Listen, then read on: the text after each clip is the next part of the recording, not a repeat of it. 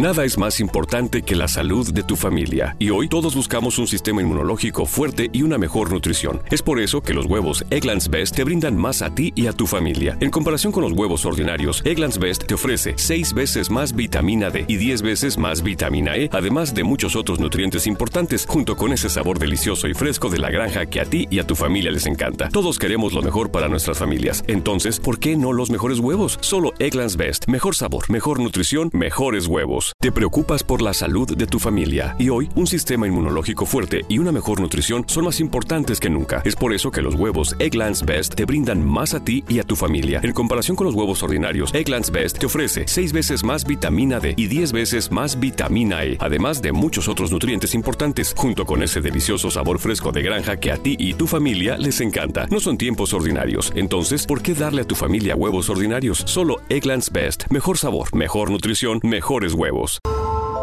Durante años, se pensó que el Yeti vivía en los Himalayas. ¡Bienvenidos al Himalaya! Hoy, después de una extensiva investigación, sabemos que no es así. El Yeti está en México. Y este es su espacio. Yo, check this out.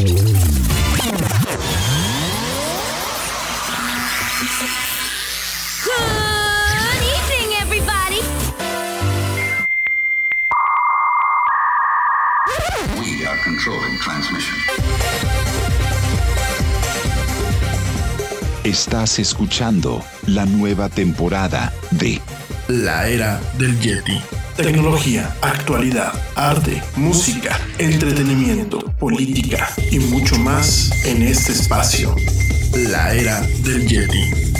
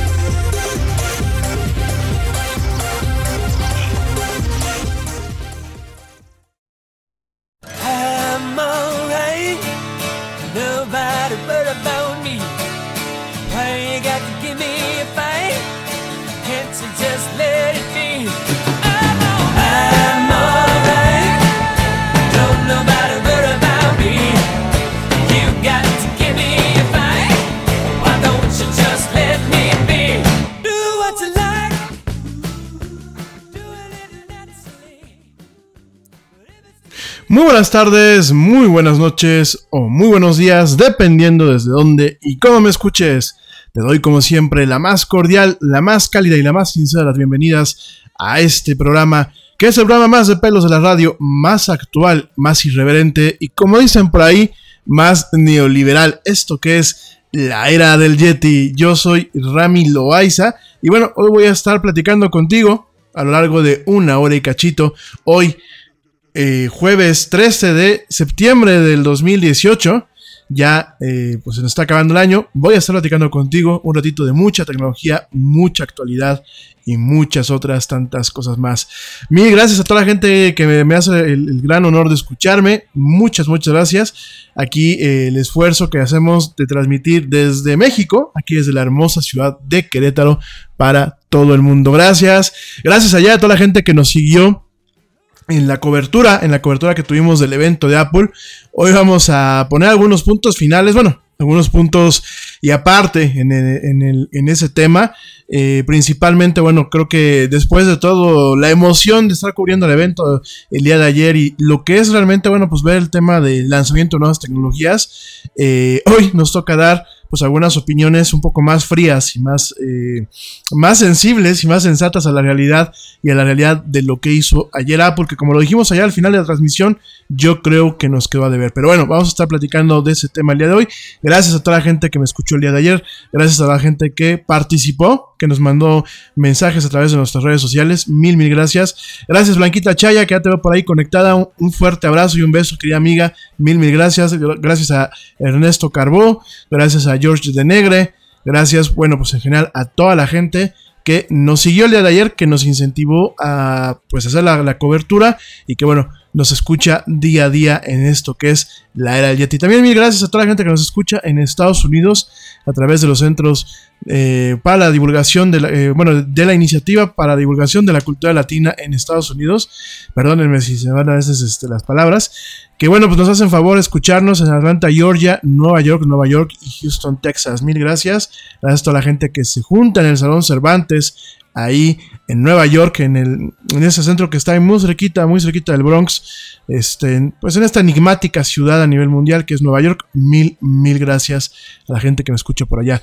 Bueno, hoy vamos a estar platicando, pues sí, obviamente como el, punto y aparte del evento del día de ayer. Sobre todo, pues vamos a estar platicando de lo más triste, que son los precios aquí en México. Y bueno, realmente vamos a hacer un, un análisis, un análisis en torno, eh, pues que si realmente eh, es una buena alternativa, una buena, una buena alternativa eh, irse por uno de estos teléfonos.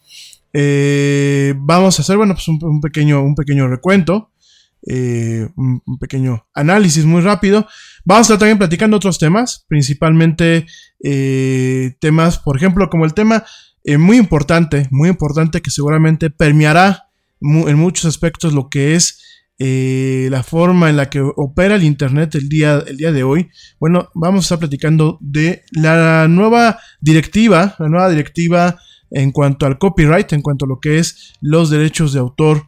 Eh, directamente, bueno, pues lo eh, que se presentó o que se aprobó en el Parlamento Europeo el día, el día de ayer. Mientras que estábamos muy a gusto platicando del de tema de Apple, bueno, la Unión Europea, pues a la Unión Europea no, le importó mucho y directamente pasó esta ley, pasó esta ley de la cual hay muchos efectos, hay muchas lecturas sobre la cual les vamos a estar platicando. Es una ley muy riesgosa en algunos aspectos. ¿Por qué? Eh, porque en cualquier momento puede eh, derivar, derivar esta ley en un uso, en un uso principalmente para un tema de censura. Como siempre lo hemos platicado aquí en la del Yeti, hay eh, algunas cuestiones en torno a la regulación de Internet.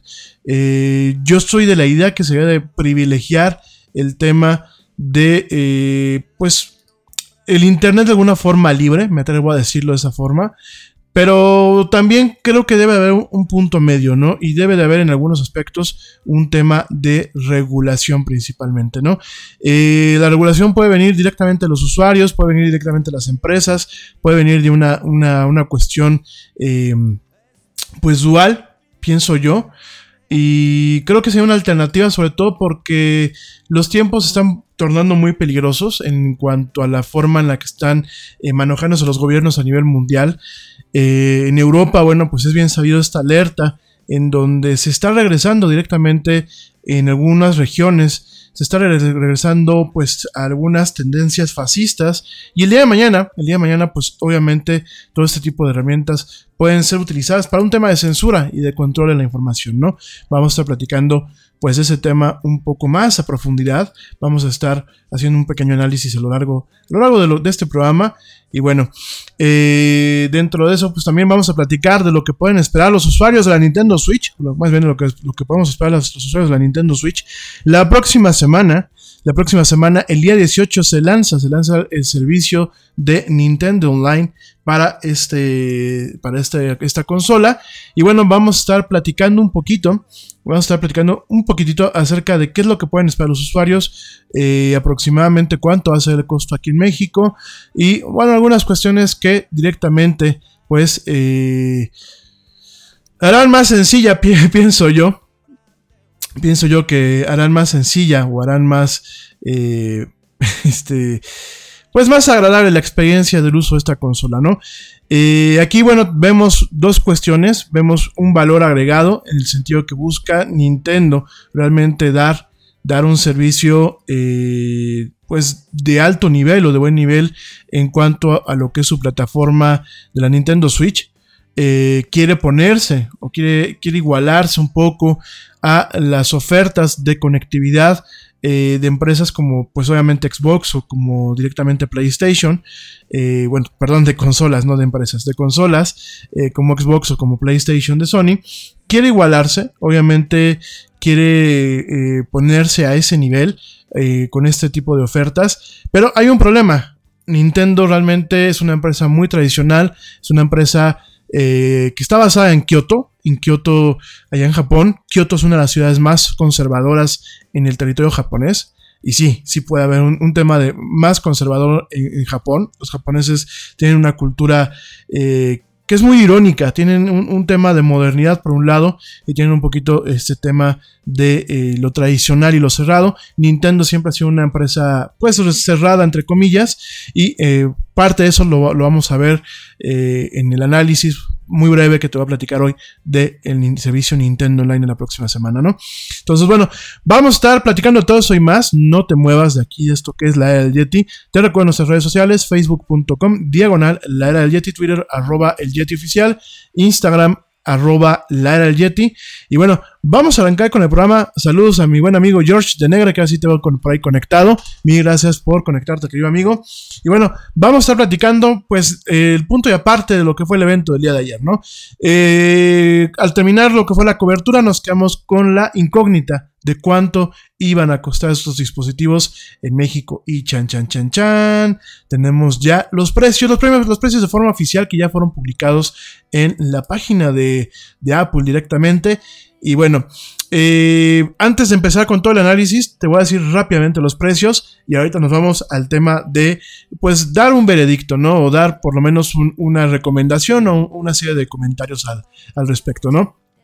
Eh, primero tenemos lo que es el iPhone XR, que para mí me pareció, creo que el, teléfono más, eh, más interesante de lo que lanzó el día de ayer Apple, eh, por el manejo del precio, por fijar un nuevo teléfono en el estándar de lo que es directamente eh, la familia de los iPhones. Estamos viendo un teléfono que, bueno, es el principio de este nuevo diseño del iPhone. Un iPhone que ya no tiene el botón, el botón de inicio o el botón de home. Un iPhone que utiliza eh, la tecnología TrueDepth para poder autenticar tu cara y poder entrar al teléfono. Y un iPhone que ya no tiene prácticamente los famosos biseles. Es un iPhone que prácticamente es pantalla. Eh, lo vimos, bueno, pues con el iPhone actual, con el iPhone 10. Sin embargo, bueno, con el iPhone XR Apple. Apple está marcando un fin de, una era y el principio de la otra, ¿no? Y este teléfono, en su versión más económica, que es la de 64 GB, tiene un costo de 18.500 pesos aquí en México. No digo los precios en dólares para la gente que me escucha eh, en Estados Unidos porque ya se los presenté. Y no digo los precios eh, para la gente que me escucha en América Latina porque no los tengo. De hecho, hay muchos países de América Latina en donde no se va a lanzar inmediatamente, sino se lanzará un par de semanas después. En el momento en que los tenga, yo con gusto lo, lo publico en la página de la era del Yeti, ¿no? Porque tengo aquí unos amigos que me preguntan pues, cuál es el precio, ¿no? Directamente también el precio de este modelo, del XR en 128 GB, el precio es de 19.699 y el precio de 256 GB en este modelo es de 22.199, ¿no? Eh, ahí te, te voy a platicar porque me parece que es interesante este teléfono. El siguiente es el iPhone XS, digámoslo así, pues es la versión eh, nueva del teléfono del año pasado. Hay que recordar mm, eh, que Apple siempre tiene un tic y un toc. O un tic y un tac, como ustedes lo gusten llamar. Es muy similar en ese sentido a Intel. Tiene un proceso que es el TIC, en donde realmente revoluciona en algunos aspectos lo que es eh, el dispositivo móvil, como lo hizo con el iPhone 10 en su momento. Y tiene un TOC, o tiene un tag en ese sentido, en donde pues directamente hace una evolución o una revisión al modelo que se lanzó, ¿no? Y esto efectivamente pues es el iPhone XS, ¿no? O el iPhone 10S, como ustedes le gusten llamar. El iPhone 10S pues es directamente una revisión, ¿no? Y los precios aquí en México, el modelo pues de 64 GB va a tener un costo de 24.500 pesos. El modelo de 256 GB va a tener un costo de 28.199 y el modelo de 512 GB va a tener un precio de 32.999, ¿no? Eso es pues el, el iPhone XS eh, o 10S, como le gusten llamar, aunque oficialmente Apple le dice iPhone 10, bueno, vamos a llamarlo en algunos aspectos XS, ¿no? Da igual. Y la otra, pues es el iPhone 10S Max o el iPhone XS Max, que bueno, en este caso, pues el modelo de 64 GB, gigas, perdón, eh, comienza en los 26.999 pesos. El modelo de, 200, de 256 GB comienza entre, entre 30.699 pesos. Y el modelo más caro, el de 512 GB, comienza en, bueno, termina pues en 35.500 pesos moneda eh, nacional. Eh, ¿Cuál es el veredicto? Bueno, realmente creo que Apple, eh, los mexicanos no le hemos dado el motivo, no le hemos dado, digámoslo así, la excusa para que ajuste sus precios. Sobre todo porque, bueno, yo hoy por hoy me topo a mucha gente en la calle eh, con teléfonos iPhone 10, ¿no? Inclusive por ahí el otro día estaba yo eh, cortándome el pelo y me topé con que el hijo de unas muchachas que corta el pelo, pues ya un, un, iPhone 10, ¿no? No, no era un Huawei, era directamente un iPhone 10, ¿no? Entonces, no estoy diciendo, no estoy diciendo que porque puedan, puedan más o puedan menos estas personas, pero en general me ha tocado ver que el teléfono tuvo un buen recibimiento y lo estamos viendo, ¿por qué? Pues porque Apple no ha moderado o no ha adecuado lo que es su gama de precios directamente a lo que es México. ¿Por qué? Porque el, el modelo más caro, el modelo más caro del iPhone eh, 10S Max, que es el de 512 GB, en Estados Unidos cuesta 1.500 dólares. Si yo hago una conversión al tipo de cambio, vamos a pensar de 20, que no está a 20 el tipo de cambio, pero vamos a pensar a 20, hago una conversión, me daría 30 mil pesos. Aquí se están echando pues 5.500 pesos más. Yo entiendo, entiendo el tema de lo que es la cadena de distribución, entiendo el tema del tipo de impuesto que tenemos actualmente, entiendo muchísimas cosas, sin embargo, sigo viendo un teléfono que eh, para la realidad del mercado mexicano no hay un ajuste en base a lo que sería la representación real o, el equivalente, digámoslo así, de lo que son 1.500 dólares para una persona en Estados Unidos y lo que son directamente pues 35 mil pesos para una persona aquí en México, ¿no? ¿Esto a qué se debe? Bueno, pues a que directamente Apple pues vio que aquí en México fue chicle y pegó, fue un tema en donde la gente compró el teléfono, fue un tema en donde la preventa, el teléfono estuvo agotado y por lo mismo pues a Apple aquí en México y obviamente a sus partners, como lo es este, en este caso eh, Mixup del señor Slim, que tiene esta tienda iShop, y este, Compudavo, que tiene esta tienda de Mac Store, y bueno, en general todos los retailers, pues sencillamente les valió, vieron que esos teléfonos se venden y dijeron, pues va, va como estaba antes, ¿no? Entonces, eh, más allá de eso, más allá del tema de, ay, eh, es costoso, no voy a decir que es caro. Creo que hay que cambiar el tema del chip que, en ocasiones traemos nosotros aquí en México. Eh, hay cosas que definitivamente son caras. Cuando hablamos de algo que es caro, es algo que en ocasiones no te da lo que tú esperas. Si tú te estás comprando un teléfono de estos, pues ya de entrada tiene lo que tú estás esperando o estás ya convencido de que lo, lo, que la marca y el valor de la marca representa para ti, ¿no?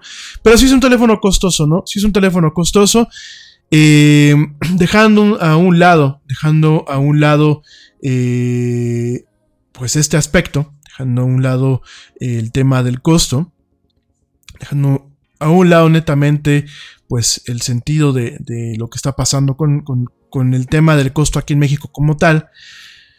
Eh, ¿Cuál sería el análisis más frío de estos teléfonos sin tenerlos en la mano, no? El análisis más frío es si tú tienes un iPhone viejo, un iPhone que sea un iPhone 7, un iPhone 6 o inclusive un iPhone 5 y te quieres sumar ya directamente a estas nuevas plataformas, pues son, son teléfonos, principalmente el iPhone 10R, son teléfonos que, bueno, te ofrecen o van a ofrecerte eh, el valor de este teléfono que tú tenías en su momento en un tema netamente actualizado, ¿no? En un tema del el iPhone 2018. Si tú ya necesitas hacer un cambio, ya se te tronó el teléfono mil y un veces, ya no jala como debe de jalar, eh, y requieres realmente hacer un cambio o ya, quieres modernizarte por el tema de la obsolescencia, pues sí es un tema conveniente el sacarte a lo mejor un iPhone 10R, ¿no? Si tú tienes ya un teléfono el año pasado como un iPhone 8, un iPhone 8 Plus o en su defecto un iPhone 10, directamente yo creo que no es imperativo eh, hacer el cambio en este año, ¿no? Salvo que tengas el programa de Mixup, este programa del Switch Up, y realmente quieras aprovecharlo, porque obviamente en su momento ya lo pagaste. Eh, salvo que tú tengas este programa, y yo me iría a lo mejor por el mismo iPhone 10S, ni siquiera a lo mejor me iría por el más grande. Yo ya lo decía, ¿no? Y lo dije cuando me preguntó alguien, ¿no? Este Calixto Calixto, no me, acuerdo cómo te llamas, este viejo, se me olvidó ahorita tu apellido, pero me preguntaban ayer yo por cuál me iría. En su momento, por el tema de la emoción, pues dije, pues por el iPhone más grande, ¿no? Pero ya haciendo un análisis, ya haciendo un análisis de realmente eh, las capacidades de estos aparatos y, y lo que es el tema de estos aparatos, si yo no tuviese ese plan, o no tuviese dinero en su momento para comprarlo, pues directamente me quedo con mi iPhone 10 un año más y me espero a ver qué viene el año que viene, ¿no? Esa sería una alternativa, ¿no? Directamente. Eh, si tú no tienes el plan, si tú, no tienes este plan del, del Step Up, definitivamente no creo que sea en este momento recomendable el cambiar a un teléfono de estos. ¿Por qué? Porque prácticamente las características técnicas de un teléfono y del otro vienen siendo, eh, del teléfono pasado y del teléfono actual, vienen siendo las mismas.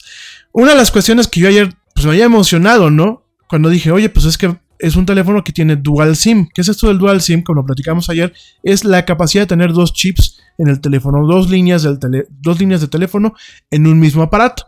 Y yo, lo, yo a mí me, me, interesó porque dije, bueno, qué cómodo poder traer ya por fin dos líneas en un solo teléfono.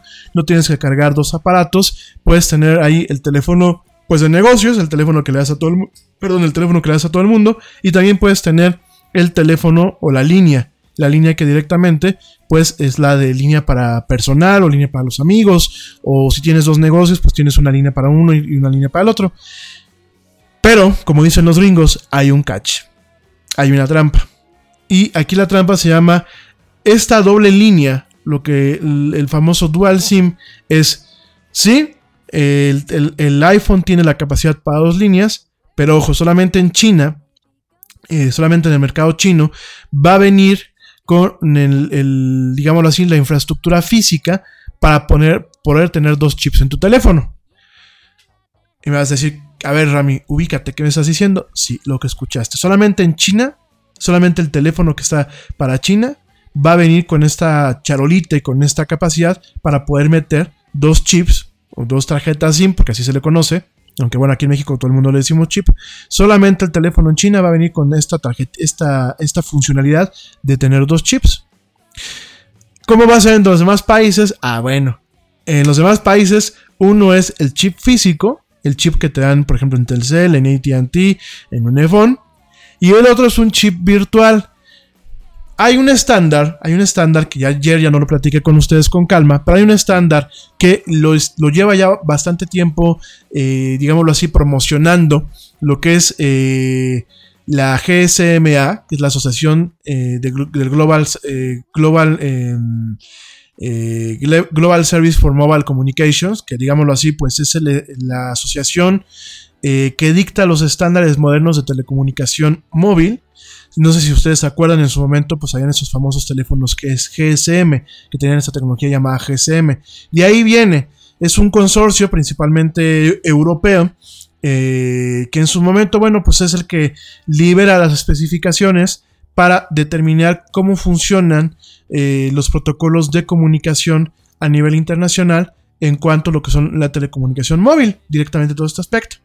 Y esta, esta asociación, la GSMA, lleva ya pues bastantes años con un estándar que se le conoce como eSIM, es Electronic SIM, así se le conoce. El Electronic SIM es una, eh, un espacio, un espacio en el celular virtual, un, digámoslo así, un, un enclave seguro o un, o un, chip especial que hace las funciones del chip que te da Telcel o que te da tu proveedor de telefonía.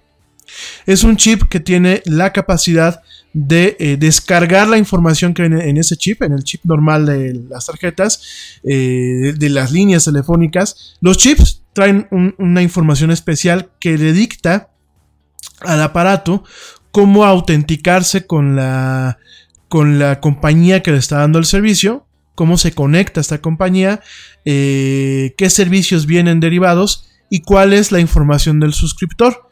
De hecho, por eso se le conoce como eh, Subscriber Intelligent Module. De, eso, de ahí viene el tema del SIM. Es un módulo de suscriptor eh, inteligente, así se le llama, ¿no? Y esta plaquita, que es un circuito integrado, eh, tiene ciertas llaves criptográficas y cierta información, que es lo que permite que tú te conectes a Telcel, o que tú te conectes a ATT, o que tú te conectes a Movistar, ¿no? Todo eso lo están pasando, toda esa información que vive en ese chip, lo están pasando directamente a un entorno no quiero decir en la nube porque no es en la nube, pero es un entorno en donde el proveedor, en vez de escribir esa información a este chip, la va a bajar o la va a enviar a través del sistema celular y la va a guardar en este, en este pequeño chip que sale en todos los teléfonos. Hay muchas ventajas, sí, hay muchas ventajas. Principalmente, bueno, el teléfono es más delgado. Principalmente el tema de la batería, pues eh, lleva un mejor manejo. Al, momento de no tener este lector de circuitos integrados, eh, si tienes un tema de batería. Hay un tema también en donde pues prácticamente ya cualquier dispositivo que tenga un modem, un modem inalámbrico, va a poder tener conectividad a internet sin, sin necesidad de estar comprando chips. Toda tu compra la vas a hacer directamente por la página web del proveedor y ya te va a quedar activado tu teléfono. Otra ventaja es que las activaciones son muy rápidas. Otra ventaja es de que si te roban el teléfono en el momento en que eh, tú das aviso, la desactivación es inmediata y tú ya puedes dar de alta esa línea inmediatamente, sin tener que ir al centro de atención telefónica, ya puedes dar de alta esa línea en otro teléfono que tú tengas. Y hasta aquí me vas a decir, oye, pues suena muy padre, ¿por qué tu negatividad? Ah, porque solamente nueve compañías a nivel mundial ofrecen la compatibilidad con este formato. Esa es la primera. Eh, la segunda, si bien permite el que cambiarse de un proveedor a otro sea más fácil y de alguna forma eh, promete que tengas que visitar lo menos posible eh, los famosos centros de, atención a clientes, que luego es muy molesto, ya un famoso CAC, que siempre están hasta el gorro y siempre están hasta el copete. En Estados Unidos ya hay una investigación abierta porque los proveedores como ATT, como T-Mobile, pues ya estaban buscando la forma de darle la vuelta y tratar de poner trabas a tener una portabilidad de la línea y a tener un movimiento más rápido. Eh, esa es otra forma, ¿no? También eh, el eSIM lo que tiene es un desbloqueo rápido, es decir, yo dejo de utilizar esa línea y el teléfono queda desbloqueado para poderlo usar como yo quiera, ¿no? Pero pues obviamente todo eso le levanta ronchas a, los proveedores, ¿no? Y ese es el problema que vamos a encontrar aquí en México. Yo no creo que eh, en breve veamos a un Telcel eh, habilitando la suite o habilitando toda este, esta gama de servicios que van encaminados al eSIM. A pesar de que ya empieza a ofrecer el teléfono, el, el teléfono, el Apple Watch con conectividad celular y el Apple Watch con conectividad celular utiliza lo que es el eSIM, a pesar de que ya, ya lo hace, a pesar de que ya lo hace, eh, ¿cuál es el problema? Pues Telcel es Telcel, amigos, y no es tirarle mierda de gratis a, a la empresa, ¿no?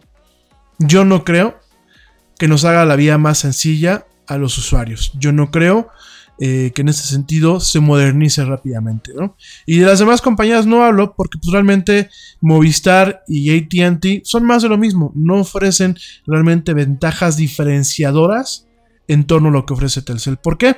Porque en México no hemos creado el conjunto de, de herramientas o no hemos creado la infraestructura legislativa y operativa para fomentar un comercio más justo en el tema principalmente también de la telecomunicación, ¿no? Con toda la reforma a las telecomunicaciones que pues hubo en este sexenio, es una reforma en donde todavía quedan cojas algunas de las leyes secundarias y algunas de las leyes de implementación. Por lo mismo, pues bueno, prácticamente las operadoras siguen haciendo lo que se les da la gana. Y si no sé si ustedes se acuerdan, en su momento se había publicado el que iba a haber una prohibición pues al tema de los eh, los contratos forzosos, ¿no? No sé si se acuerdan que en su momento se había, platicado y venía dentro de lo que era la reforma a, las telecomunicaciones, que había un segmento en donde se iban a prohibir directamente. Nada es más importante que la salud de tu familia, y hoy todos buscamos un sistema inmunológico fuerte y una mejor nutrición. Es por eso que los huevos Egglands Best te brindan más a ti y a tu familia. En comparación con los huevos ordinarios, Egglands Best te ofrece 6 veces más vitamina D y 10 veces más vitamina E, además de muchos otros nutrientes importantes, junto con ese sabor delicioso y fresco de la granja que a ti y a tu familia les encanta. Todos queremos lo mejor para nuestras familias. Entonces, ¿por qué no los mejores huevos? Solo Egglands Best. Mejor sabor, mejor nutrición, mejores huevos. Te preocupas por la salud de tu familia y hoy un sistema inmunológico fuerte y una mejor nutrición son más importantes que nunca. Es por eso que los huevos Egglands Best te brindan más a ti y a tu familia. En comparación con los huevos ordinarios, Egglands Best te ofrece 6 veces más vitamina D y 10 veces más vitamina E, además de muchos otros nutrientes importantes, junto con ese delicioso sabor fresco de granja que a ti y tu familia les encanta. No son tiempos ordinarios entonces, ¿por qué darle a tu familia huevos ordinarios? Solo Eggland's Best. Mejor sabor, mejor nutrición, mejores huevos. Lo que dan los contratos forzosos, ¿no? Y hoy por hoy se siguen manejando, ¿no? Y hoy por hoy inclusive te, te hablan todo el tiempo para ofrecerte la renovación de tu contrato, ¿no? Entonces, realmente eh, parte de este problema que estamos teniendo en México, porque sí es un problema, amigos. Y no me voy tanto al tema de que si te puedes comprar o no un iPhone. Eso, digámoslo así, es pecata minuta. Realmente tenemos un problema circunstancial en el tema del desarrollo de las telecomunicaciones en México. Llevamos un, camino bien recorrido, sí, no me voy a quejar, porque bien o mal, pues empieza a haber un tema de eh, apertura, vemos un tema de modernidad, pues bien o mal ya hay en algunas partes fibra óptica, eh, bien o mal pues está el 4G que jala, ya no vamos a decir si jala bien o jala mal, jala sencillamente. Eh, hay varias cuestiones que, bueno, se tienen en México que a lo mejor, como siempre lo he dicho, ¿no? Si tanto Telmex como otras empresas fueran del gobierno o sigan en un tema netamente retrógrada, pues bueno, tendríamos ahí ese problema, ¿no? Pero no por eso significa que pues, realmente estemos en otro plano, ¿no? En un plano, eh, pues, de un avance eh, significativo, ¿no? Todavía tenemos varias lagunas, mientras que tú en Estados Unidos, si te, si te jalan a un contrato forzoso, es porque te están haciendo un subsidio, realmente un subsidio significativo en cuanto a la adquisición del terminal, del aparato eh, telefónico. Aquí en México no, de hecho aquí en México muchas veces sacarte un teléfono, un contrato, sale más caro. Ustedes hagan la cuenta. Hagan y dense cuenta. Telcel no subsidia nada. ATT solamente subsidia en teléfonos de, baja gama. Muchos, por ejemplo, muchos teléfonos Motorola. Y lo subsidia porque. Eh, ¿Qué es lo que hace Motorola con ese tipo de teléfonos? Eh, Motorola vende a un precio muy atractivo a los operadores millares de estos aparatos y lo que hace el operador es, dice que te lo subsidia, pero realmente lo que te está cobrando, la parte que supuestamente tú tienes que pagar del aparato, es la parte que el operador está ganando directamente eh, de un margen y con un margen de utilidad bastante significativo. No es lo mismo comprar un teléfono, vamos a pensar un Motorola, comprarlo en 4 mil pesos, que a lo mejor a ATT le salgan mil pesos. Y lo demás tú se los, se los estás pagando, ¿no? Eh, y obviamente son por unidades, ¿no? O sea, en el tema del volumen, de hecho, en pedidos por volumen a ciertos, a ciertos fabricantes de teléfonos, principalmente Huawei y, principalmente Motorola, incluso ellos agarran y te dicen, pues te regalo, tú me compraste un millón de teléfonos. De ese millón, yo te, yo te regalo a lo mejor este, vamos a pensar 10 mil. Oye, son, son cuestiones muy atractivas, ¿no? Digo, me estoy yendo a números muy grandes, ¿no? Pero últimamente, los, las operadoras telefónicas aquí en México no están dando un valor agregado al, usuario móvil. Nunca lo han dado, ¿no? Y el tema del eSIM, el famoso el tema del eSIM, yo por eso les dije, voy a cubrir el evento de Apple porque el cubrirlo bien o mal, más allá del tema material o el tema frívolo y eso, nos va a dar un panorama de hacia dónde pueden ir diversas áreas en el tema tecnológico. Y uno de estos temas es la implementación del eSIM, ¿no? Eh, por ejemplo, en su momento, cuando salió el iPhone, se creó un servicio que se llama Visual Voicemail. El Visual Voicemail es una, especificación que prácticamente existe para cualquier teléfono móvil, aunque el que realmente le ha sacado mucho jugo es directamente Apple. Y Visual Voicemail es la capacidad de uno poder administrar el, buzón de voz directamente desde el teléfono. De hecho, en los iPhones eso es lo que tienen. Tú te vas a la parte de buzón de voz y ahí viene, eh, no tienes tú que marcar y estar interactuando con la operadora. Directamente viene eh, en, la interfaz del, del, teléfono, ¿no? Y desde ahí tú le das play, desde ahí tú puedes borrar los mensajes, tú no tienes por qué interactuar con la operadora. Esto que dicho sea de paso, yo no sé por qué solamente lo tiene ahorita aquí en México Telcel, cuando realmente quien ayudó a, implementarlo en Estados Unidos fue ATT. Yo no sé por qué no, ha llegado aquí a México en el tema de ATT, pero bueno, el Visual Voicemail en su momento era algo que ninguna, ningún carrier quería tener. ¿Qué pasó? Lo metió eh, Apple con el iPhone y, y muchos carriers en Estados Unidos lo empiezan a manejar. Y de hecho lo empiezan a manejar, digámoslo así, una versión para otras plataformas móviles como los teléfonos con Android, ¿no? En su momento, ¿qué hace Apple? Dice, yo voy a lanzar mi teléfono, eh, me parece que fue en la época del iPhone 5, y mi, ese teléfono solamente va a operar con nano SIM, ¿no? Que ese es el chip más chiquitito. ¿Y qué hacen los demás? Pues órale, vamos a empezar a lanzar teléfonos con nano SIM y se empezó a estandarizar el uso del famoso nano SIM, ¿no? De, esta, de este chip que es el más chiquitito, ¿no? El tema del SIM muy probablemente detone la implementación de los protocolos e infraestructuras adecuadas para el tema de eh, darle servicio a esos aparatos de esta forma, ¿no? La cosa es cómo va a pasar, quién lo va a encadenar y cómo va a manejar. Yo no creo que de entrada a Telcel le lata que tú traigas un aparato que ellos muchas te pudieran haber vendido y que tengas la capacidad de utilizarlo con dos, con dos líneas que no sean de ellos. Porque una de, las ventajas de tener el dual SIM, yo lo decía el día de ayer, una de las ventajas es directamente la capacidad de que yo pueda tener aquí mi línea en México, ¿no? Pero me voy a un mes de vacaciones al otro lado del charco, ¿no? Y en vez de estarle consumiendo a Telcel, pues yo llego allá y me compro un chip de prepago. Y opero, opero con los datos, con el chip de prepago, que es mucho más barato consumir, eh, a lo mejor vamos a pensar 30 euros de puros datos para un mes, para el mes que voy a estar, datos ilimitados, que estarle consumiendo los datos a Telcel, ¿no? Yo no creo, francamente, que Telcel le parezca el tema de que pues, tú tengas un aparato que tenga esta facilidad. Eh, yo creo que como proveedor, desde el punto de vista de una filosofía basada en el cliente, yo encantado, ¿no? Mientras, mientras el cliente se sienta apapachado, pues yo no, yo realmente como operador móvil no gano mucho del roaming o de los convenios que yo tenga con Movistar allá en España, con Vodafone, no gano mucho, es más, prácticamente no gano nada, ¿no?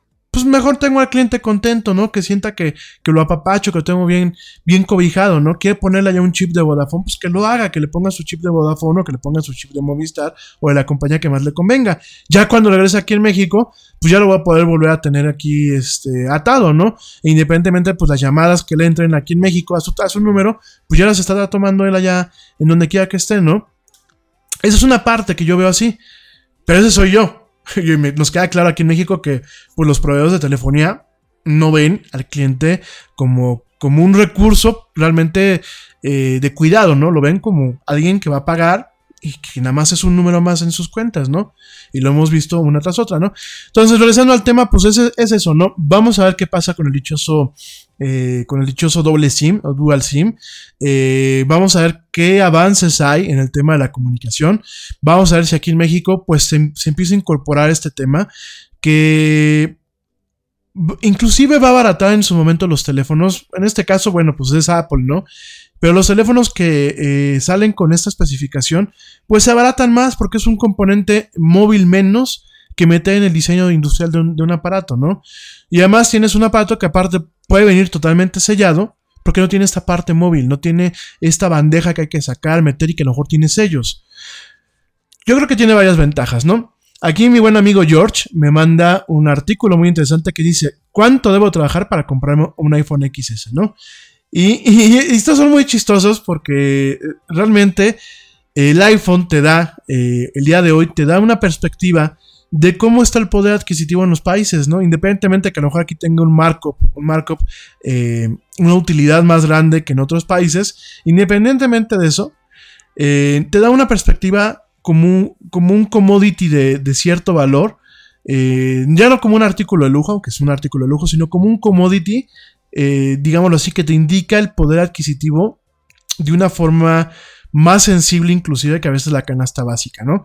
Y aquí nos dice, ese artículo que, me hizo el, gran favor de mandarme aquí mi amigo George, nos dice, bueno, que cuántas horas debes de trabajar para comprar un iPhone XS, un iPhone XS, no el más grande, en Argentina, ¿no?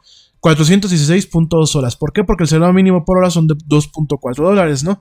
En Argentina, ¿cuánto tienes que trabajar? 1. ¿cuánto, ¿Cuánto es lo del salario mínimo por hora? 1.61 dólares. Y las horas que debes de trabajar en Argentina para comprar un iPhone XS son 620.4 horas, ¿no? En Colombia, este, el salario mínimo por hora es de 1.60 dólares. Eh, las horas que debes de trabajar eh, para comprar un iPhone XS son 624.3 eh, horas. En México, el salario mínimo por hora es de 0.85 dólares. No tenemos madre, ¿eh? Pero bueno, horas que debes de trabajar para comprarte un iPhone XS, 1175.2 horas en México, ¿no? Y en Estados Unidos el salario mínimo por hora es de 10.76 y las horas que debes de trabajar para comprar un iPhone XS es de 92.6 horas, ¿no? Eh, aquí ponen aquí en este artículo de expansión, ponen Venezuela al final. Eh, yo la verdad no voy a comentarlo, me voy a quedar callado. Si ustedes quieren entrar, les paso ahorita el link. No lo voy a comentar porque me parece una mentada de madre. Me ofende y creo que a la gente que me puede estar escuchando en Venezuela los puede ofender. Creo que la situación en Venezuela es gravísima, con mayúsculas, eh, totalmente subrayado. Y me parece que, que, ahorita el tema es que pues deben de salir de, de, este atolladero, ¿no? Yo espero que nuestros hermanos venezolanos salgan de este bache. No, no voy a comentarlo, en buen plan, no voy a comentar. Yo no sé expansión, este, ¿para qué lo puso? Me parece que Venezuela ahorita es un país que vive en otro contexto, que vive en otro plano. Y me parece que quererlo entender bajo las herramientas de los países que están en desarrollo, que ya están desarrollados, no aplica ahorita. Entonces, este, nada más para que se den una idea de lo, de lo indignante que, que, me parece el número y de la realidad, perdónenme, que se está viviendo en Venezuela, ¿no? Para la gente de aquí en México que dicen que Venezuela está mejor que nosotros, este... Bueno. ¿Qué les puedo decir? Este, ¿qué les puedo decir? Y definitivamente, ¿no? Eh, ¿Cómo nos comparamos, no? Eh, de los países de América Latina, Fíjate, eh, Argentina tiene una de las crisis económicas más fuertes de, su, de sus tiempos, ¿no? Eh, Colombia, pues, en, muchos, en, muchos, en muchas cosas se parece a México, ¿no? Uruguay, pues también ha tenido sus problemas, ¿no? Y sin embargo, tienen mejores salarios mínimos que en México, ¿no? Y siguen siendo salarios mínimos muy dolorosos, ¿eh? O sea, déjenme decirles que un salario mínimo de 2.4 dólares, un salario mínimo de 1.61 dólares. Bueno, en fin, pues ya lo saben, eh, aquí en México se debe en promedio, porque aquí lo ponen horas que debes de trabajar, ¿no? Obviamente, pues cada quien depende de, de, cuánto es lo que gane, ¿no? Pero en promedio, hablando eh, para alguien que tiene un salario mínimo convencional de 0.85 dólares, las horas que se deben de trabajar para comprar un iPhone XS son 1175.2 horas, ¿no? Véanlo como una medida, eh, como un número, como una cifra eh, de estudio, como una cifra, digámoslo así, vamos a ponerlo en un contexto adecuado, algo que nos da un contexto de eh, la ganancia del poder adquisitivo y también un contexto muy pequeño muy real de lo que puede ser eh, la inflación aquí en México en cuanto a los productos que no entran en una canasta básica, ¿no? Véanlo como eso, no lo empiecen a manejar en redes sociales en plan de vamos a cortarnos las venas y vamos a hacer eh, aquí este eh, revolución, revolución de izquierda y ese tipo de cuestiones. Véanlo como solamente como una cifra y analicémoslo. Y aquí nada más déjenme un paréntesis muy rápido para cambiar de tema y exclusivamente sobre, este, sobre esta cuestión, ¿no? El salario mínimo sí es una cuestión que el gobierno eh, dicta o de alguna forma obliga a las empresas a poder pues ofrecérselos a sus trabajadores. Los salarios mínimos, sí, efectivamente entran dentro de las facultades de un gobierno para de dictaminar o, o indicar cuánto debe de ser el mínimo que su ciudadanía debe de ganar. Pero ojo chicos, y lo quiero decir como alguien que también está en este boleto. No solamente es el gobierno, también está la industria privada, la iniciativa privada y la industria privada, y, y, están las pymes, y están, bueno, está toda la parte empresarial, industrial y todo el tema de lo que es privado, ¿no? Si bien aquí en México, eh, hay ocasiones en que las empresas son muy vivales. Me queda muy claro. también tenemos esta parte en donde en el ecosistema empresarial no hemos fomentado los mecanismos para que realmente todos nos vayamos hacia arriba. En vez de entender la competencia como algo necesario, en vez de entender al competidor como una gama de oportunidades y como algo que a mí me va a permitir existir en un, en un ecosistema de un ramo o de un gremio y que me va a permitir en su momento ofrecer un mejor servicio y que a lo mejor nos permitiera si nos uniéramos mejorar las condiciones y las dinámicas de negocios en este país, no lo estamos haciendo. Y me voy a un ejemplo muy sencillo. Aún en el entorno empresarial, las empresas comparten esta parte del mexicano y no quiero ofender a nadie, yo soy mexicano, a mucha honra, orgullosamente mexicano, pero comparte este chip del mexicano de la mala paga. La mala paga que es circunstancial en nuestro país, que es cultural en nuestro país. El tema del regateo, el tema de la morosidad, el tema de la mala paga o de la nula paga. Y, pues, ¿qué pasa si a mí me queda de ver un proveedor que tiene dos meses que no me paga? O me queda de ver un proveedor que me da una cantidad de dinero y me obliga a demandarlo. O me queda de ver un proveedor una cuentita de 3 mil pesos y me paga con un cheque de hule. Todo esto en algún momento me va afectando la capacidad de mí como empresa para yo poderle pagar a mis empleados por encima de los salarios mínimos. Yo coincido con muchos de ustedes, ¿eh? antes de que me digan, pero igual, si yo entiendo que hay muchas empresas que son negreras, también lo entiendo. Tampoco voy a cerrar esos, eh, los ojos a esa realidad. Pero también me queda claro que esas mismas empresas muchas veces ahorcan a proveedores, ahorcan a clientes, y todo esto es un círculo vicioso que termina afectando la dinámica empresarial que termina afectando la dinámica de negocios. Ya no me voy ni siquiera al tema empresarial a grandes ligas. La dinámica de negocios. Oigan, eh, vamos a pensar en el contexto de los dentistas. Pues obviamente a lo mejor mi amiga que es dentista no puede tener un ayudante o no puede tener una recepcionista. Si fulanito le debe dos consultas. Y todas seguramente fulanito se, es el primero que llega y se queja cuando no lo atienden rápido, ¿verdad? Y eso es un tema cultural, amigos, porque miren, en México se nos hace siempre bien fácil echarle la culpa al gobierno. Toda la culpa la tiene el gobierno. Todo, cabrón. En los planos más incivilizados o más eh, ignorantes, la culpa la tiene el gobierno y la tienen los empresarios, ¿no?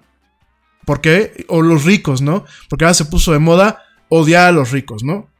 Y hablar de términos de que hay que eh, distribuir la, riqueza, ¿no? Que eso me parece una absurdez, pero ya platicaremos eso en su momento, en un programa que eh, es, cada comercial diga, cada corte diga que no es un tema político para que no nos bajen la señal, ¿no? Porque ya saben que aquí hay gente muy sensible cuando atacan sus creencias políticas, ¿no? Y este...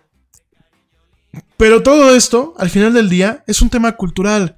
Si yo llego y le regateo a mi amiga, la dentista, si yo llego y le doy un cheque eh, de hule al cuate que me dio un servicio, si yo a mi proveedor le tardo dos meses en pagarle, que ni siquiera le pagué un anticipo, dos meses en pagarle, o yo a mi proveedor me hago, me hago pentonto con, con, lo que le debo y, este, y me tiene que demandar, que aparte aquí en México son muy curiosos, somos bien curiosos, ¿no? Tengo conocidos que para todo este demando, pues sí, no tienen ni una maldita idea de lo que es una demanda, ¿eh? O sea, yo creo que es la gente que ve una, pelea de box y dice, yo me paro a partirle la madre al, cuate que está peleando con el boxeador. Y, no, y, yo te apuesto que si lo tuvieran enfrente al boxeador, se hacen pipí en los calzones, ¿no?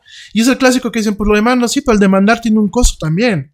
El demandar no es nada más de, me quito un pelo de Yeti y ya te demandé, ¿no? Y todo eso tiene un costo.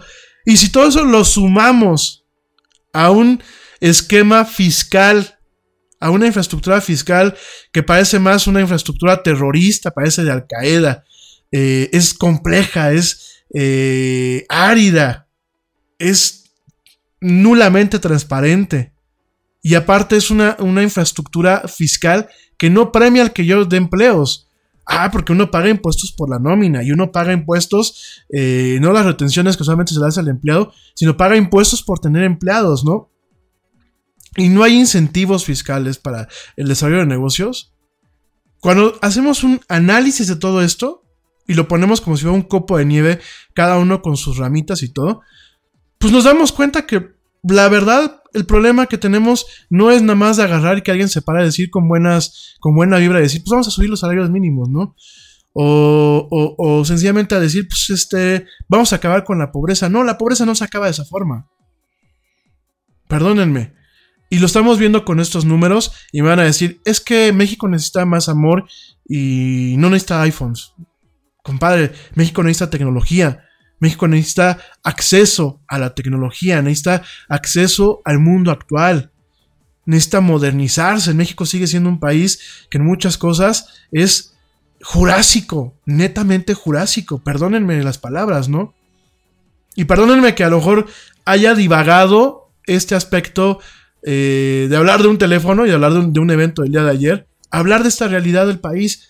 Pero es que tampoco, si, yo no lo digo, no contextualizamos la importancia de estos aparatos, aunque no nos guste la marca y aunque no las compremos, no contextualizamos el valor real de, una, de, un, de un, aparato de estos, ni, ni, ni, ni, contextualizamos el entorno para definir por qué un, aparato de estos puede ser caro, por qué un salario mínimo no alcanza para comprar un aparato de estos, por qué hay que trabajar todo tanto tiempo.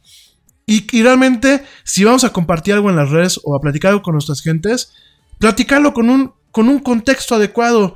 Porque si no tenemos al clásico, al clásico amargado en Twitter, que el día que se lanzan los iPhones y que la gente está haciendo colas para comprarlo, dice, malitos ricos. Porque así tengo un caso, ¿eh? Y lo tengo, tengo hasta la captura de pantalla. Un chavito que iba conmigo en la carrera, el año pasado le da retweet a la nota de que los teléfonos estaban agotados el día de lanzamiento y dice, malitos ricos los odio. Oigan, si no es de odiar, cabrón, mejor ponte a trabajar, ¿no?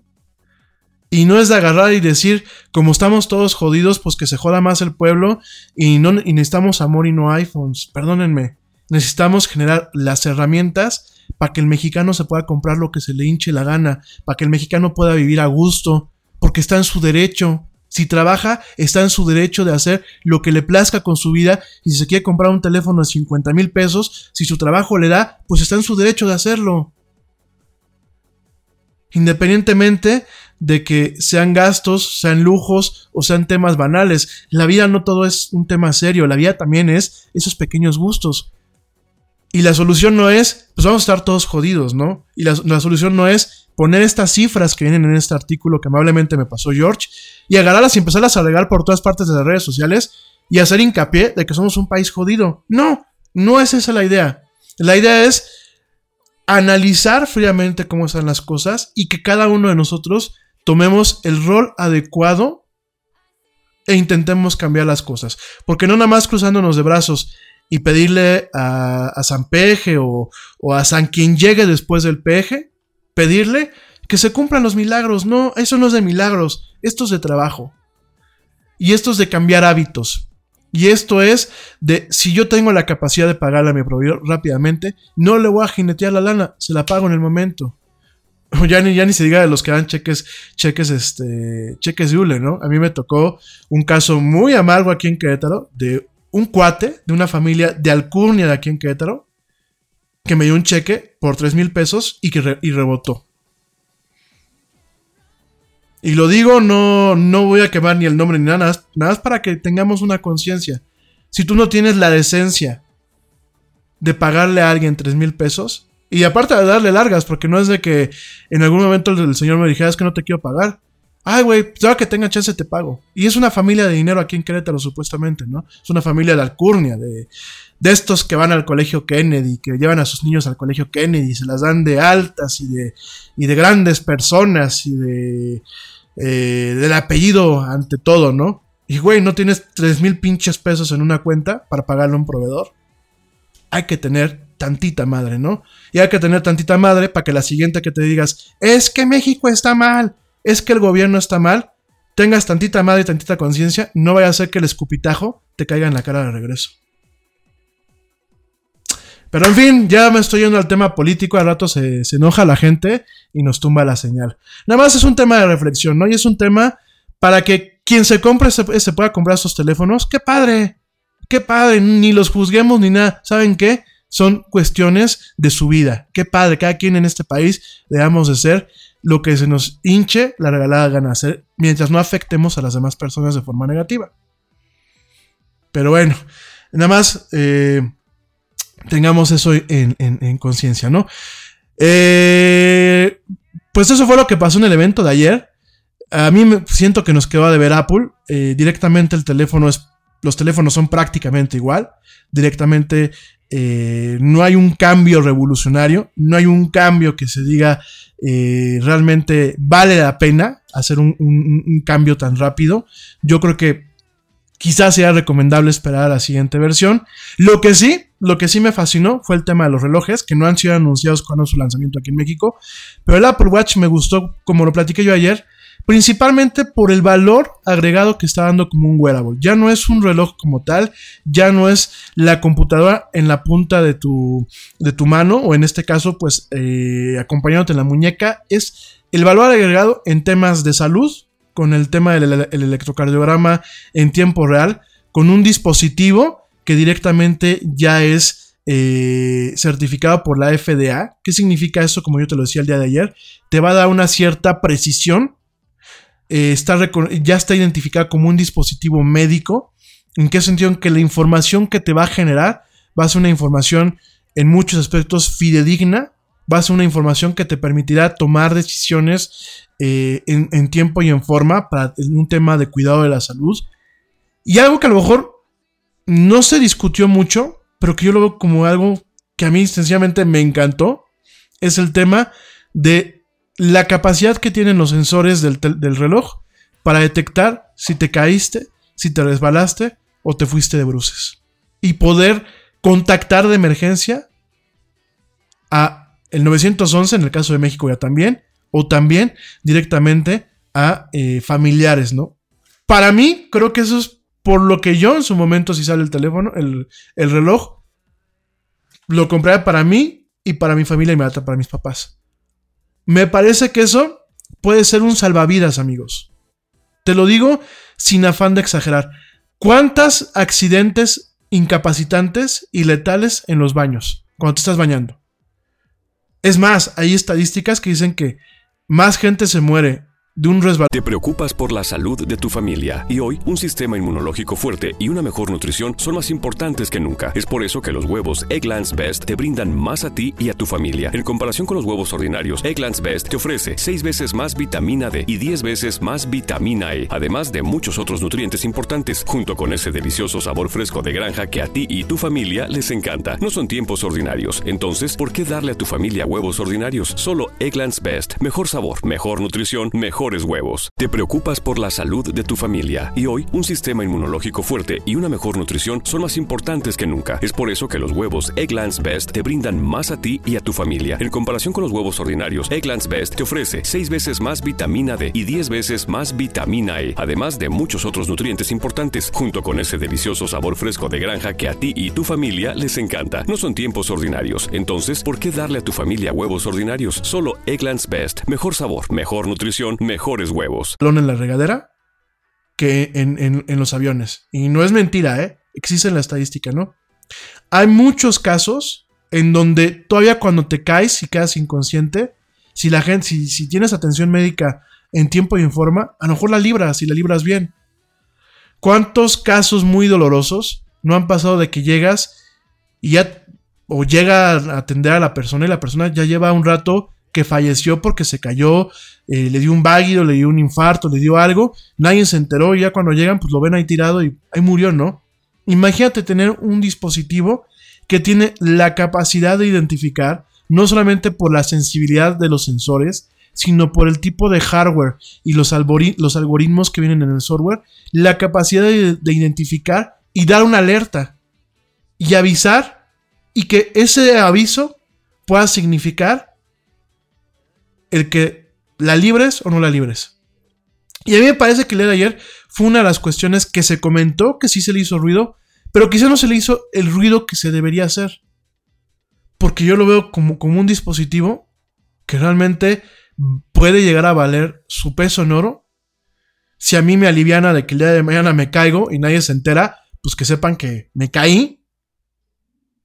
Y si quedé inconsciente, pues que sepan que ahí, que el Yeti dio el changazo y que está ahí con la lengua de fuera. Pues por lo menos para que corran a atenderlo. Toco madera, que a mi familia le pasara algo a alguno de mis padres. Oigan, a mí me parece, por el simple hecho de tener eso, me parece que, que el reloj, porque yo no dudo que funcione, me parece que el reloj está marcando un nuevo plano de lo que realmente se puede esperar uno del wearable. Sí, tenemos un dispositivo que lo traes puesto todo el día, a diferencia de un celular que lo puedes dejar en cualquier parte.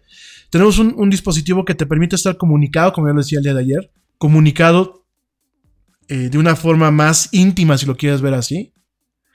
Pero también tienes un dispositivo que cuida o te ayuda a cuidar tu salud y que tiene una capacidad de ser reactivo en caso de un accidente de estos, ¿no? Para mí me parece que en este sentido, a mí de una forma muy humilde, me parece que Apple, lo mejor del evento fue eso. Y las consecuencias que va a tener no solamente con los relojes de Apple, sino con los demás relojes que se hagan en el mercado. Porque Apple hace algo y ahora todos los demás o lo copian o lo mejoran inclusive. Entonces, a mí eso es lo que me parece interesante, ¿no? Y me parece que es un paso adelante hacia realmente redefinir el uso de este tipo de aparatos. Ya no como, ay, miren, traigo un Apple Watch. Ya no para estar checando mis notificaciones del WhatsApp.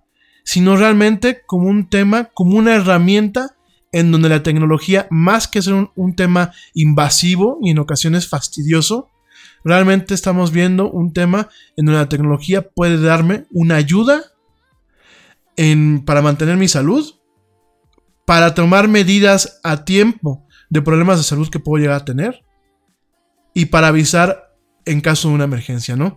El tema del electro, el electro, electro, el electrocardiograma y la capacidad de detectar arritmias, oigan, eso es un salvavidas también, amigos. La capacidad de que un reloj te pueda detectar a nivel eléctrico. Porque ahorita el Apple Watch, la forma en la que lo detecta es a través de una tecnología en la piel. Es con el... Eh, ¿Cómo se llama? Con el tema del... Eh, tiene unos fotosensores, unos LCDs.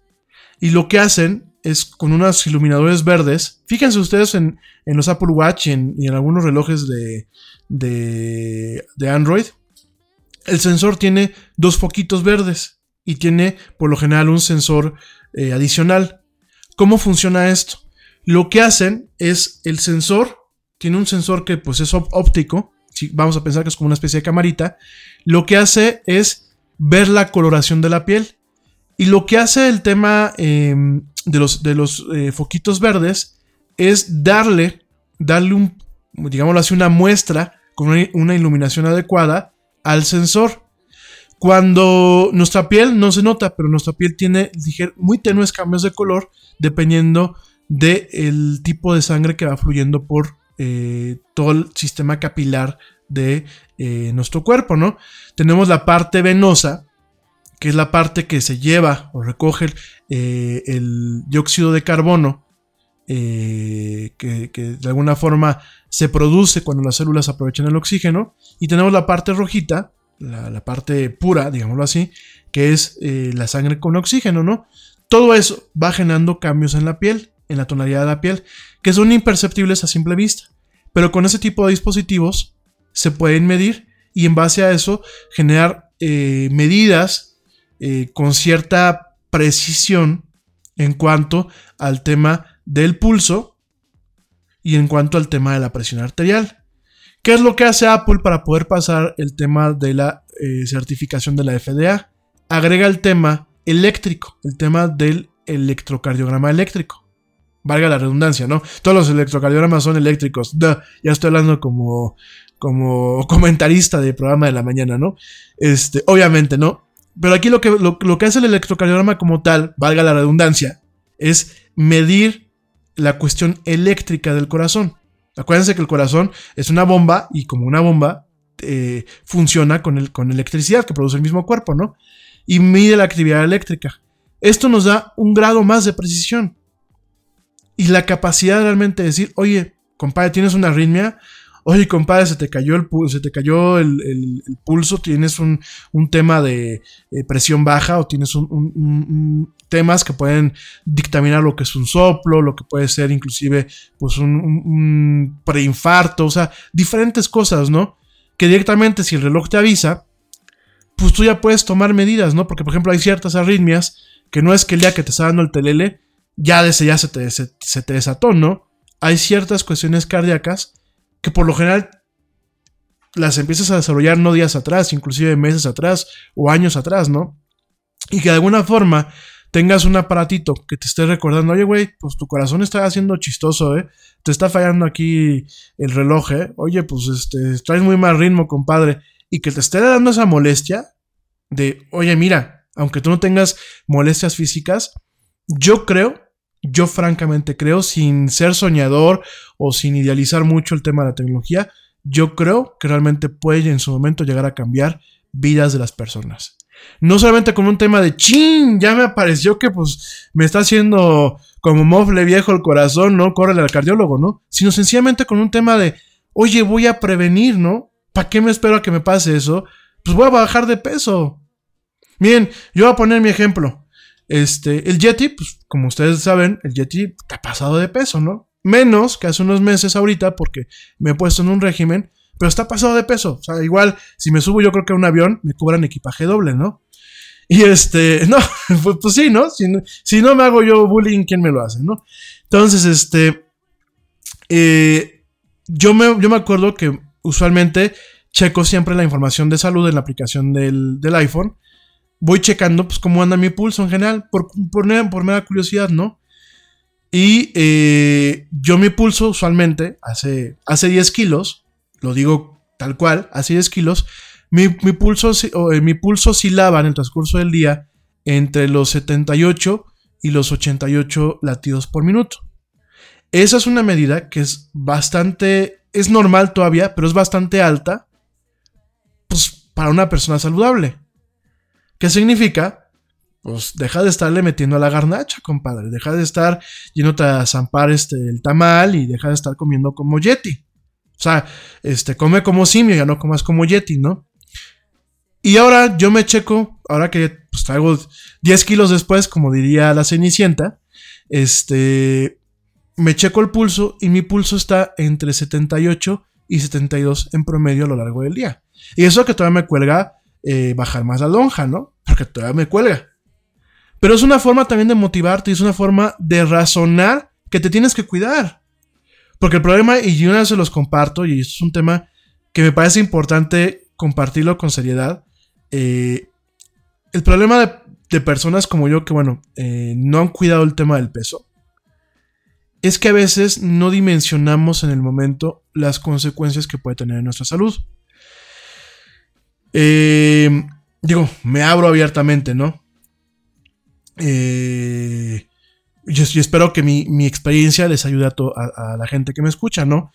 Eh, yo muchas veces la comida como por un tema de ansiedad. Yo soy una persona que me doy cuenta que soy muy ansioso, ¿no? Soy alguien que cuando está, cuando está ocupado no haciendo, no haciendo algo, sino pensando algo o preocupándome por algo y no ocupándome, soy alguien que me, da la ansiedad. ¿Y cómo me quito la ansiedad? Pues comiendo. Y, aquí en mi casa no me dejaban mentir, aquí en la cueva del Yeti no me dejaban mentir, pues mis escapes al Oxxo y comprarme el pay de nuez, que aparte el pay de nuez yo sé que es lo, lo más dañino que puede haber, es como fumarse una cajetilla de cigarros, nada más que en el tema alimenticio, pero igual uno llega y se traga el pay de nuez, porque es muy rico el pay de nuez, ¿no? Y es un tema de ansiedad. Y muchas veces, cuando caes en ese tema de ansiedad, no mides que la ansiedad es pasajera. Y los daños que tú le puedes estar haciendo a tu cuerpo son en ocasiones tristemente permanentes, ¿no? En ese momento uno no lo razona. Y uno muchas veces sintetiza el estar bien, estar bien de peso en un tema de me quiero ver bien pero no lo sintetizas o no lo canalizas en un tema de... Eh, es por mi salud. Y en ese tema del- de los aparatos inteligentes y del tema del, smart, del reloj inteligente, y no estoy haciendo promoción al Apple Watch, cualquier reloj que tenga esta capacidad o cualquier wearable que te dé el pulso y que te dé este tipo de, de métricas de tu salud, ayudan a realmente contextualizar los daños que tú le puedes hacer a tu salud. Oye, compadre, pues será normal. Eh, yo así me pasé, ¿no? Cuando yo, yo dije, oye, pues es normal el pulso que tengo y que me pongo a investigarlo. Pues sí, pues sí es normal, pero no es normal. O sea, es normal, pero no es adecuado, no es bueno, ¿no?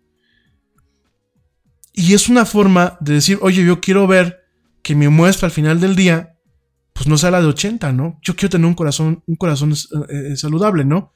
Ahora, ese soy yo. Hay mucha gente que el reloj, el, Apple Watch tiene un modo, y me supongo también que los relojes con Android, tienen un modo en donde constantemente te recuerdan que te pares. Sobre todo para la gente que pues, nos pasamos mucho tiempo en- enfrente de la computadora, te, te pita y te vibra y te dice, párate. Yo a veces, tengo que reconocer, no le hago caso. Pero hay gente que sí le hace caso. Y hay gente, en el caso del Apple Watch, hay un modo que tiene unos anillos, que son los anillos de actividad.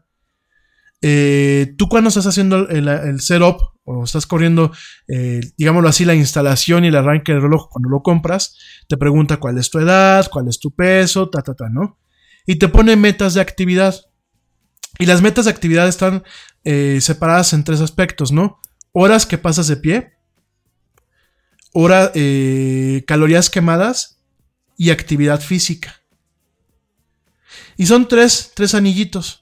Y te dice, esta es la recomendación para que mantengas una actividad adecuada en base a lo que tú me pusiste cuando te diste de alta como usuario. Hay gente que le dice mantener un, buen modo de vida, que es una de las opciones. Hay otra gente que dice bajar de peso. Y hay otra gente que dice este, mantener una condición, por ejemplo, para correr, para irse un maratón y eso, ¿no? Entonces el reloj con sus algoritmos, en, en compañía del teléfono, genera un plan de actividad. Y te dice, compadre, yo no te digo cuántas calorías tienes que quemar como tal, ni te digo cuánto es lo que tienes que caminar, ni te digo cuánto es lo que tienes que a lo mejor de hacer de actividad. Sencillamente te muestro en anillos de forma gráfica, pues que tienes que llenarlos al final del día. Y hay gente, el Yeti no, el Yeti es medio vale madres en ese sentido, ya me lo quiero quitar. Pero el Yeti, eh, hay gente que realmente se lo ve como un juego, como un juego serio, como un, como un tema así de yo quiero tener todo el anillo, los, los tres anillos cerrados, y le echan ganas para tener los tres anillos cerrados. Y al momento de echarle ganas para cerrar tu, anillo, de mantenerte de pie, de quema calórica y de actividad física, ya sea caminar, subir, bajar escaleras, eh, hacer, hacer actividad física, no precisamente ejercicio, actividad física, pues tienes esta parte en donde la gente se va haciendo saludable sin meterse en tanto rollo e incentivada con un tema donde tienes un feedback en tiempo real de, oye, ¿cómo voy, no? Ah, ya vi que voy a la mitad del- de lo que usualmente voy a estas horas, ¿no? De hecho, el reloj te lo dice. Oye, Rami, pues el día de ayer, a estas horas ya habías llenado tu círculo de, de estar de pie. Apúrate, compadre, porque vas muy lento, ¿no? Eso, eso es algo que tiene el reloj. Lo hace de forma automática. Este tipo de notificaciones, ¿no? También tiene el tema este de Brit, que es como un tema muy Jobs, de Steve Jobs. El tema de respirar, ¿no? Que te dice el reloj, a ver, párate un segundo y vamos a respirar, ¿no? Y mínimo un minuto respiras, respiras profundo. El reloj te va guiando. Y es un tema que le conocen también de mindfulness, que es como de estar bien con la mente. Y de alguna forma es uno de los principios del yoga. Cuando tú vas al yoga, ¿qué es lo que te dicen? Concéntrate en tu respiración. Antes de concentrarte en, las posiciones que uno que te pueda estar diciendo la maestra, lo primero que te dicen, el, truco del yoga o, la clave del yoga es concéntrate en tu respiración, ¿no? Y de alguna forma eso lo tomaron y lo pusieron. Yo me imagino que pues viene muy del tema de Steve Jobs y el mismo Tim Cook, que son gente pues que se cuidan, que van muy con el tema del lifestyle, como lo platicamos el día de ayer, el estilo de vida. Pero está bien porque llega un momento en que te paras en el, en el día, respiras profundo un minuto, dos minutos, y además de oxigenarte, porque eh, los médicos ya lo dicen, la gente no estamos respirando la forma en la que debemos de respirar, ¿no? además de eso, de oxigenarte adecuadamente, pues ese momento que te das para respirar y concentrarte en tu respiración es un momento en que meditas, es, una parte de meditación y es una forma en la que la gente puede llegar a aclarar su, su mente, ¿no? Digo, a mí, a mí no me funciona siempre, ¿no? Yo no, a lo mejor no me funciona porque no creo mucho en eso. Sí me ayuda a sentirme bien, el respirar en un momento del día así de, de respirar profundamente, pero así que digas, güey, medité y ya veo la resolución de mis problemas como si fuera MacGyver, pues no. Creo yo que eso fue lo más interesante del evento de ayer. Lo dije yo el día de ayer. Creo yo que el tema de los wearables va a haber un antes y un después después de este lanzamiento de, del Apple Watch. Aquí en México no tenemos ni precios ni fecha de lanzamiento de la Series 4, pero lo interesante es que ya está y ya llegará, ¿no? Y lo más interesante es que realmente ya no es un lujo de, ah, traigo un reloj este, que se comunica con mi teléfono, ¿no? Sino que realmente se le puede sacar mucho jugo positivo en términos de salud y en términos de cuidar a nuestros familiares utilizando uno de estos relojes. Pienso yo, ¿no? Vamos a ver al tiempo. Oigan, eh, el último, la última nota relativa al evento, bueno, la última nota el día de hoy en esta emisión, relativa al evento, ya como para hacer un punto de aparte, es que la famosa bocina, la famosa bocina HomePod de, eh, de Apple, que se lanzó el año pasado, bueno, pues ya, ya llegará a México a competir contra las bocinas eh, de Bose y a competir contra las bocinas de Sonos, que ya tienen aquí una pequeña tajadita del mercado. Y ya llega, ya llegará, llegará el HomePod con Siri en español, o sea, es decir, ya te puedas comunicar eh, directamente con la bocina en español. Es una bocina que no la hemos probado. Eh, no, no sé cómo suene, ni ni sé exactamente cuál puede ser el valor agregado en comparación a otras bocinas, pero el HomePod se pone a la venta el próximo 26 de octubre y tendrá un costo de 8 mil pesos moneda nacional, ¿no? Va a estar disponible en colores blanco y gris espacial y además se le puede poner esta póliza que se le llama Apple Care eh, por 879 pesos adicionales, que esta póliza extiende la garantía dos años y además te da dos incidentes de que si se te cae la bocina o tiene un daño que no amerita una reparación, directamente te lo cambian en tienda, ¿no? Como siempre les digo, si van a invertir en Apple, mejor inviertan bien y directamente, pues, compren esta extensión de garantía, ¿no? Esta extensión de garantía Apple Care, ¿no? Vamos a ver, me parece que el precio en el que está está muy, muy de la mano del precio de estas bocinas eh, que les platicaba yo de Bose eh, hace un par de semanas. Eh, ya en unos días hablaré con calma de estas bocinas, todavía no puedo hablar de ellas, pero en unos días les daré un análisis de estas bocinas Bose este, como tal, como alguien que eh, pudo, pudo haber probado una de estas este, aparatitos. Eh, ya eh, la próxima semana espero yo, o en 15 días, darles más detalle de toda esta experiencia. Estas bocinas de Bose que traen Alexa integrada. Y este, están en el mismo rango de precios. Hay que ver, porque obviamente, bueno, son aparatos caros. Son aparatos que, bueno, yo creo que ya buscan reemplazar el aparato Sony, que todo el mundo tenemos aquí en México en nuestras casas, o los aparatos estos grandes Kenwood y estos aparatos con unas bocinas que no te cabe el aparato ni en el librero, pero ahí las tienes las bocinotas en todas partes. Este, por ahí de hecho han sacado memes, ¿no? Este, en torno a, esa parte de la cultura mexicana. Yo quiero pensar que, bueno, este tipo de bocinas vendrán a revolucionar y a cambiar un poquito ese tema. Eh, y obviamente, bueno, tienes el tema del asistente digital, ¿no? Habrá que verlo, habrá que ver el próximo 26 de octubre una de esas bocinitas. Eh, por ahí nos vamos a dar una vuelta para probarlas. Y bueno, ya platicaremos. La cosa es que, bueno, ya llegan esas bocinas con Siri en español, con eh, una mejor integración con Apple Music. Eh, y bueno, habrá que ver qué tal están, ¿no? El único pero que yo les pongo de momento estas bocinas sin haberlas probado es que son bocinas muy cerradas. ¿En qué sentido? En que lo único que pueden reproducir como tal eh, de forma independiente es Apple Music. Es decir, eh, yo, no les puedo yo no le puedo decir a Siri que toque Amazon o que toque Spotify, ¿no? Directamente le tengo que decir que toque Apple Music cuando quieres utilizarlas con una independencia del teléfono. Es decir, que no quieres sacar el teléfono para operarlas, ¿no? Creo que es el único pero que yo les pongo, que Apple no ha abierto el ecosistema no son como las bocinas Sono o como las bocinas eh, Amazon Echo o como el Google Home, que son bocinas que tienen integrados los servicios de tal forma que yo puedo a lo mejor arrancar la reproducción con Spotify pero yo cierro el Spotify en mi teléfono y, o, desconecto mi computadora y siguen reproduciendo porque la integración es directamente a la nube. O sea, estas bocinas le hablan directamente a la nube de Spotify o a la nube de Pandora para la gente que me escuche en, Estados Unidos o a la nube de Deezer o a la nube de los diversos servicios de, de personales de música, ¿no? Eh, no hay que confundirse porque una cosa es el tema del Bluetooth o el tema de los protocolos de comunicación inalámbrica como AirPlay, que en donde requieren que eh, la computadora o el aparato en, en función esté operando y la otra es este tipo de integraciones, ¿no? Creo que es donde yo, yo en lo personal, me iría mejor por una bocina Bose que tiene esta apertura y tiene esta capacidad de, de- de poderlas utilizar sin tener esta conexión a eh, directamente, pues directamente con el HomePod, ¿no? Que solamente cae en el ecosistema de Apple. Por supuesto, vas a poder tocar Spotify, sí, mientras lo tengas conectado a tu teléfono, la tengas conectado vía AirPlay a estas bocinas, o tu computadora vía AirPlay a estas bocinas.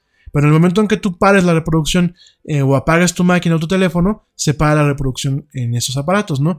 Lo padre de las bocinas independientes es de que pues tú arrancas la música y pues, se te quedó sin batería el teléfono o apagaste la computadora o X y Z, siguen reproduciendo de la playlist o de la instrucción que tú le hayas dado. Porque eso es algo que también el, el asistente digital, ¿no? Que tú le dices, oye, quiero escuchar música de los 90. Ah, ya te la pone, ¿no? Y te pone una playlist que a lo mejor tú no tienes, pero que automáticamente la empieza a reproducir. Oye, pues quiero escuchar música de Camilo Sesto, ¿no? Ah, pues órale, ya a lo mejor tú no tienes ni, ni una playlist de Camilo Sesto, ¿no? Pero tú ya se lo dijiste a la bocina y la bocina del servicio que tú tienes contratado como Spotify jala, jala la, la playlist o jala o genera una playlist en tiempo real, genera una, una lista de reproducción y empieza a reproducirla de forma automática sin necesidad de ponértela a buscar en el teléfono o de utilizar el teléfono, ¿no? Esas son las ventajas y bueno, pues de alguna forma esos, ese es el tipo de funcionalidad que uno busca en uno de estos dispositivos, ¿no? Llega entonces esta bocina, la bocina HomePod, llega el 26 de octubre aquí a México con un costo de 8 mil pesos, nada más para que lo tengan en cuenta, ¿no? Y bueno, rápidamente, ya son ocho y media, ya nada más para concluir con la agenda del día de hoy, porque me eché mucho rollo en otras cuestiones. Eh, primero, rápidamente, eh, el tema, el tema europeo, el tema de eh, la directiva del copyright europeo, ¿no? Esto es un tema muy interesante y por eso no lo quiero dejar para la próxima semana. Es un tema al cual hay que echarle ojo. Es un tema al que, está, al que hay que estar muy atento. ¿Por qué? Esta directiva es una directiva muy controversial. Es un pedazo de legislación que lo, que lo que busca, por un lado, es actualizar eh, la- las leyes de copyright en los países que son miembros de la Unión Europea para lo que es la era del Internet. Realmente, la ley de copyright actual a nivel mundial no tiene una sensibilidad para operar dentro de los parámetros de la actualidad en el Internet. Eh, Estados Unidos con el famoso DMCA, lo que es eh, eh, el acta del milenio digital que fue firmada en su momento por, por Bill Clinton, es una legislación que se ha quedado muy corta, es una legislación que suprime, suprime ciertas libertades para favorecer los intereses de los dueños de eh, la, propiedad intelectual. Yo entiendo, yo entiendo que uno debe de proteger la- lo que uno produce, lo que es propiedad industrial e intelectual. A mí me pasa, yo, yo lo entiendo. Pero en esta protección no puede ir o no puede acabar con los derechos de uso justo que el usuario le puede dar a un servicio, ni puede limitar drásticamente la propiedad que se tiene sobre un producto o servicio, principalmente sobre un producto por parte de un usuario.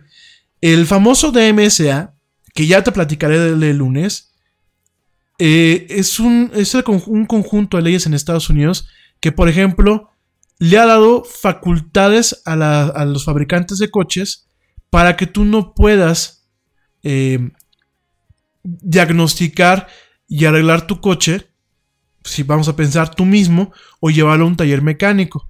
¿Por qué? Porque eh, hay una interfaz de comunicación de los coches que se llama o, eh, OBD, OBDC y, y- OBD, perdón, OBD-3 es una especificación que es una, una interfaz de comunicación de, los, las computadoras de los coches con los famosos escáneres. Cuando te dicen es que le metí el escáner al coche y me, me marcó esto, es utilizando este puerto, que es un puerto como si fuera de computadora. ¿Qué es lo que pasa? Que cada fabricante utiliza, digámoslo así, este bus y este, y este puerto para comunicar esa información, pero cada fabricante lo implementa a su manera. Y yo puedo tener un escáner que a lo mejor carece de la librería para comunicarse con, con vamos a pensar, con un coche Volvo, ¿no? Yo no sé, los, ah, para empezar, no me puedo comunicar de forma fehaciente y los pocos errores que yo puedo ver en mi escáner no los entiende el escáner porque no tiene esa librería. Entonces, ¿cuál sea el paso ideal? Ah, pues el paso yo entusiasta o el paso yo mecánico, pues yo busco la forma de entender cómo funciona la especificación y de generar una librería de códigos para poder yo diagnosticarlo sin tener que llevarlo a la agencia. En Estados Unidos, ¿qué es lo que dicen los fabricantes? Ah, ah, lo que estás haciendo es tratar de romper o darle la vuelta a un sistema de seguridad para proteger propiedad intelectual. No lo puedes hacer. Si yo te cacho que lo haces, te puedo demandar. Y usualmente cuando hay una demanda en ese sentido, es o lo dejas de hacer o lo dejas de hacer. Porque las demandas son largas y multimillonarias, ¿no? Entonces es una forma en la que pues, tú ya no eres dueño de tu coche. ¿Por qué? Porque no puedes meterle mano como, como tú quisieras. Ojo, hay que también ser prácticos. Pues yo, no, yo soy neófito, yo no le voy a meter mano a mi coche porque carezco de los conocimientos de mecánica, prefiero llevarlo a la agencia. Pero sencillamente, pues es el tema del derecho, ¿no? En Estados Unidos se da mucho el tema de los que tienen eh, mecánicos, que son mecánicos de medio tiempo, son chavos que se dedican a una cosa, pero les gusta meterle mano a las motos, a los coches y a todo ese rollo. Están acostumbrados a tener el garage, eh, herramientas y poder meterles manos. Y de alguna forma, pues ven como un derecho el, oye, pues yo quiero saber qué le pasa a mi coche si yo me puedo ahorrar. Nada es más importante que la salud de tu familia. Y hoy todos buscamos un sistema inmunológico fuerte y una mejor nutrición. Es por eso que los huevos Egglands Best te brindan más a ti y a tu familia. En comparación con los huevos ordinarios, Egglands Best te ofrece 6 veces más vitamina D y 10 veces más vitamina E, además de muchos otros nutrientes importantes, junto con ese sabor delicioso y fresco de la granja que a ti y a tu familia les encanta. Todos queremos lo mejor para nuestras familias. Entonces, ¿por qué no los mejores huevos? Solo Egglands Best. Mejor sabor, mejor nutrición mejores huevos. Te preocupas por la salud de tu familia y hoy un sistema inmunológico fuerte y una mejor nutrición son más importantes que nunca. Es por eso que los huevos Egglands Best te brindan más a ti y a tu familia. En comparación con los huevos ordinarios, Egglands Best te ofrece 6 veces más vitamina D y 10 veces más vitamina E, además de muchos otros nutrientes importantes, junto con ese delicioso sabor fresco de granja que a ti y tu familia les encanta. No son tiempos ordinarios, entonces, ¿por qué darle a tu familia huevos ordinarios? Solo Egglands Best. Mejor sabor, mejor nutrición nutrición, mejores huevos. Llevarlo a la agencia y arreglarlo yo directamente, estoy yo en mi derecho. Ah, bueno, para que entiendas un poquito el tema de la repercusión de ese tipo de, leyes, ¿no? Y hay muchas cosas más que la famosa, el famoso DMSA, del cual te voy a hablar el lunes, ha influenciado, ¿no? También tiene un tema detrimental en lo que es el estudio y la investigación, ¿no? ya lo veremos el próximo lunes, ¿no? ¿Y qué es lo que pasa? Pues que eh, Europa, lo que es la Unión Europea, lo que es esta unión de facto creada por, este, por diferentes países, de alguna forma cumpliendo o sometiéndose a los intereses, porque todo ese tipo de cuestiones del copyright, eh, tristemente hay que reconocerlo, vienen muy impulsadas por los intereses de, empresas y de conjuntos de lobby o bien de cabildeo, ¿no? Y para de alguna forma posicionarla, pues está eh, pasando una ley que ya tuvo una aprobación el día de ayer, una ley que los críticos y analistas de seguridad y de derechos civiles y de libertad de expresión dicen que este voto ha de alguna forma marcado la muerte del Internet como la conocemos. Mientras que la gente que la soporta eh, se felicitaron a ellos mismos por, de alguna forma, eh, salvar los modos de vida de los artistas que se están muriendo de hambre y de darles a los gigantes tecnológicos en Estados Unidos un piquete en el ojo, ¿no? Tal cual. Con esas palabras, así ha sido de alguna forma los comentarios en, de cómo va a derivar esta ley, ¿no? Esta directiva eh, ya, ya pasó, digámoslo así, dos, partes de un proceso. Ya fue rechazada hace unos meses, lo platicamos aquí en el Yeti. Y ahora, ahora esta ley eh, está teniendo, eh, pues pasó una votación y todavía le falta eh, que su texto se ajuste y que de alguna forma pase en la parte alta de lo que es el Parlamento Europeo, que de alguna forma regula cómo actúan los países miembros, ¿no? Es muy difícil ya, los analistas piensan que ya es muy difícil que se eche para abajo totalmente esta ley. Seguramente va a pasar y probablemente pase de la forma más confusa y de la, forma más peligrosa en lo que, eh, de, lo cómo pueden pasar este tipo de leyes, ¿no? Eh, mucha la molestia han sido en torno a dos partes de esta directiva, los artículos 11 y el artículo 13. El artículo 11 le da a cualquier persona que sea un, un publicista, vamos a pensarlo, o alguien que publique, ya sea una canción o una foto, etc., le da la capacidad, le da el derecho de preguntar o de requerir licencias pagadas, principalmente en el tema periodístico, les da la capacidad de solicitar licencias pagadas a sus notas cuando son compartidas por eh, buscadores. Háganse cuenta que uno busca, eh, vamos a pensar, eh, al Yeti lo encuentran con Jennifer Lawrence, ¿no? Ay, ya quisiera, ¿no? Pero bueno, déjenme soñar tantito en mi programa, ¿no? vas a pensar que ustedes lo buscan. Y cuando ustedes buscan, el sistema lo, lo busca, por ejemplo Google, lo busca como una noticia. Y los resultados, ¿qué es lo que hace? Te muestra unos cuadritos con la foto, con el encabezado, y en ocasiones te muestra hasta el resultado con un pequeño, con un pequeño resumen, muy chiquito de dos o tres líneas, ¿no? Los europeos dicen que eso no van de acuerdo, porque están de alguna forma dilapidando o están eh, abaratando el contenido que produce, por ejemplo, un periódico como el periódico El País. Al momento que te ponen ese cuadrito, que yo lo veo como un tema de publicidad, pero bueno, las empresas editoriales en Europa se quejaron, lo que van a poder hacer es directamente, por ejemplo, el país, lo que están buscando con esta ley es el país decirle a Google, oye, yo, si vas a poner ese pequeño cuadrito con el título de la nota y vas a poner tres líneas con el resumen, me tienes que pagar por cada vez que tú lo muestres. ¿Cómo ves? Eso es lo que es el artículo 11. Yo como, como publicista, como, eh, como entidad editorial, voy a tener la facultad de requerir un pago para que mis eh, notas aparezcan en los resultados de búsqueda de esa forma. Esto tiene muchas consecuencias. Y tiene. Em, principalmente aquí el tema es como fastidiar a Google. Pero también puedes terminar fastidiando al usuario. Sobre todo cuando se hace una tarea de investigación hemerográfica. Y va a facilitar que los periódicos pues empiecen a cobrar hasta por respirar, ¿no? Ahora te cobran por acceso a ciertas notas. Eh, lo que están abriendo ese tipo de paradigmas es que al rato te cobren por nota. O sea, tú quieres leer qué fue lo último que hizo Andrés Manuel, te va a cobrar el reforma, ¿no? Digo, ya lo hace, ¿no? Por, por, por, por, ya tiene esta, esta pared en donde tú tienes que pagar una suscripción, ¿no? Pero es un periódico. Y este tipo de, de, de ¿cómo se llama? De, de leyes puede ocasionar, por lo menos en Europa, ya saben que aquí en México nos gusta copiar y copiar las cosas y llevarlas al plano guarache, ¿no? Entonces, eh, empiezan en Europa y a lo mejor en cinco años aquí pasan una ley similar que sea más restrictiva, más confusa y donde digan, no, pues yo no te puedo ofrecer acceso gratuito a nada.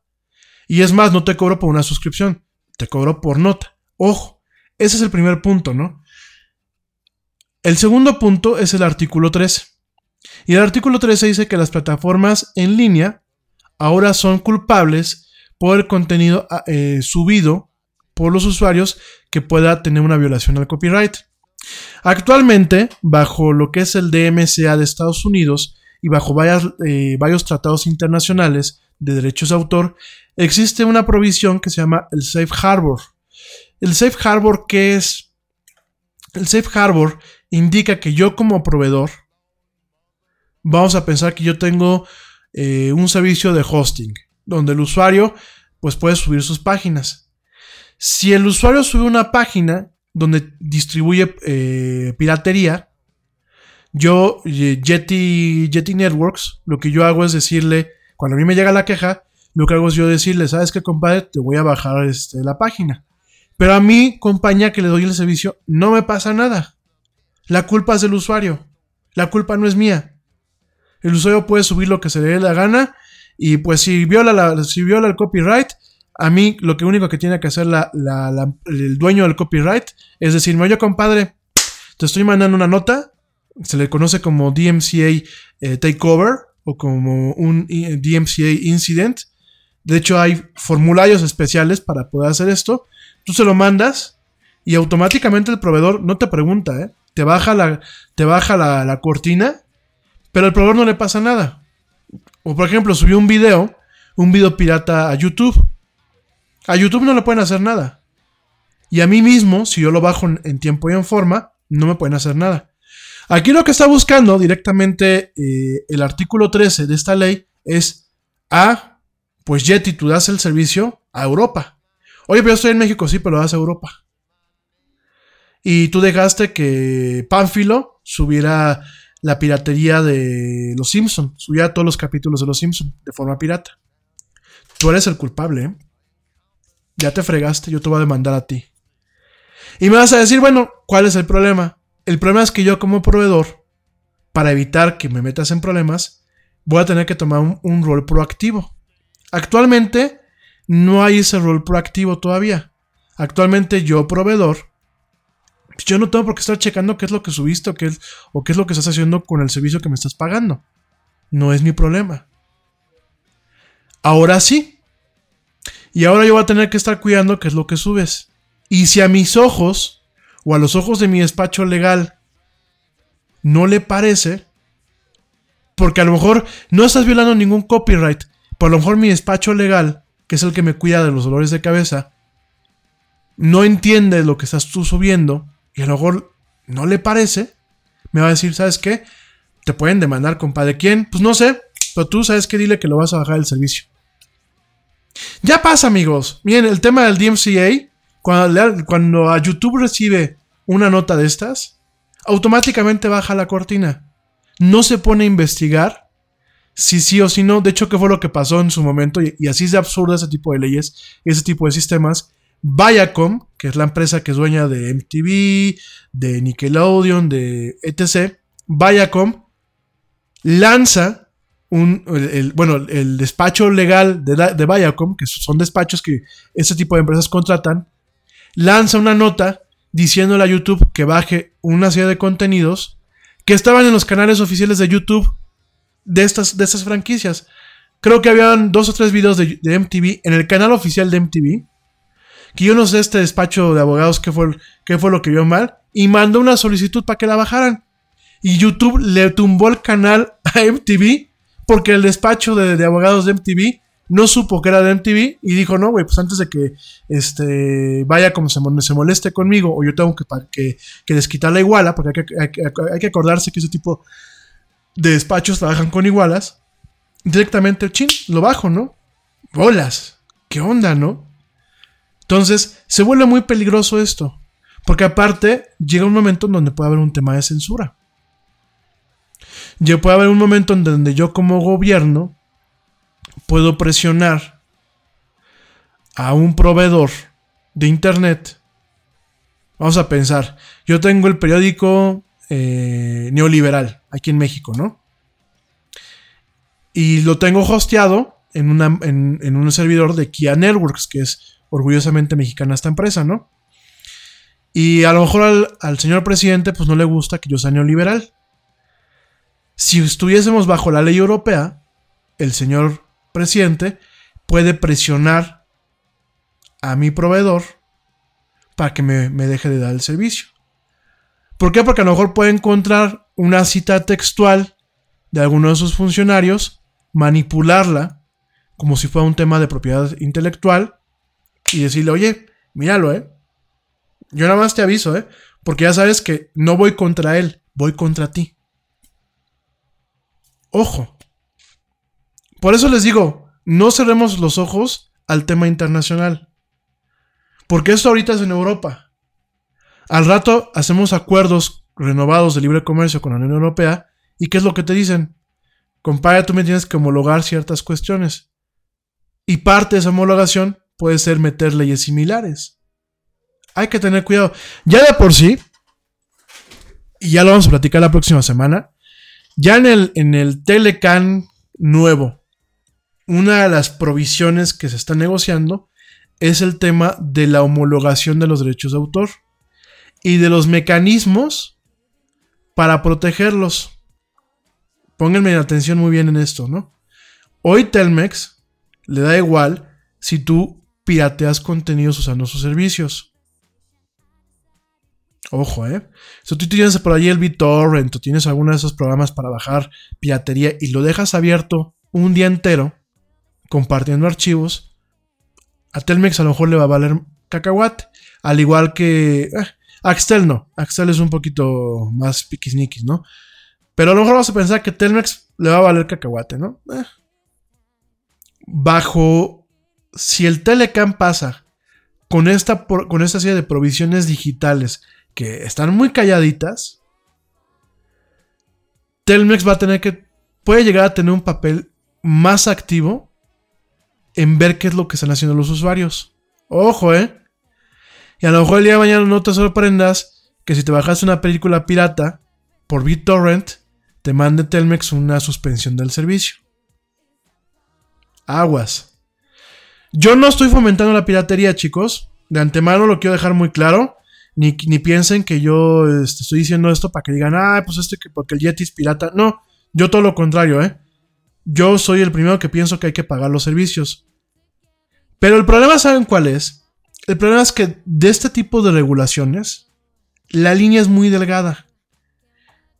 Y hay muchas veces en donde ya ha pasado, cuando es realmente un tema de proteger derechos de autor Nada es más importante que la salud de tu familia y hoy todos buscamos un sistema inmunológico fuerte y una mejor nutrición. Es por eso que los huevos Egglands Best te brindan más a ti y a tu familia. En comparación con los huevos ordinarios, Egglands Best te ofrece 6 veces más vitamina D y 10 veces más vitamina E, además de muchos otros nutrientes importantes, junto con ese sabor delicioso y fresco de la granja que a ti y a tu familia les encanta. Todos queremos lo mejor para nuestras familias. Entonces, ¿por qué no los mejores huevos? Solo Egglands Best. Mejor sabor, mejor nutrición, mejores huevos y cuando es un tema de cuarta libertad de expresión.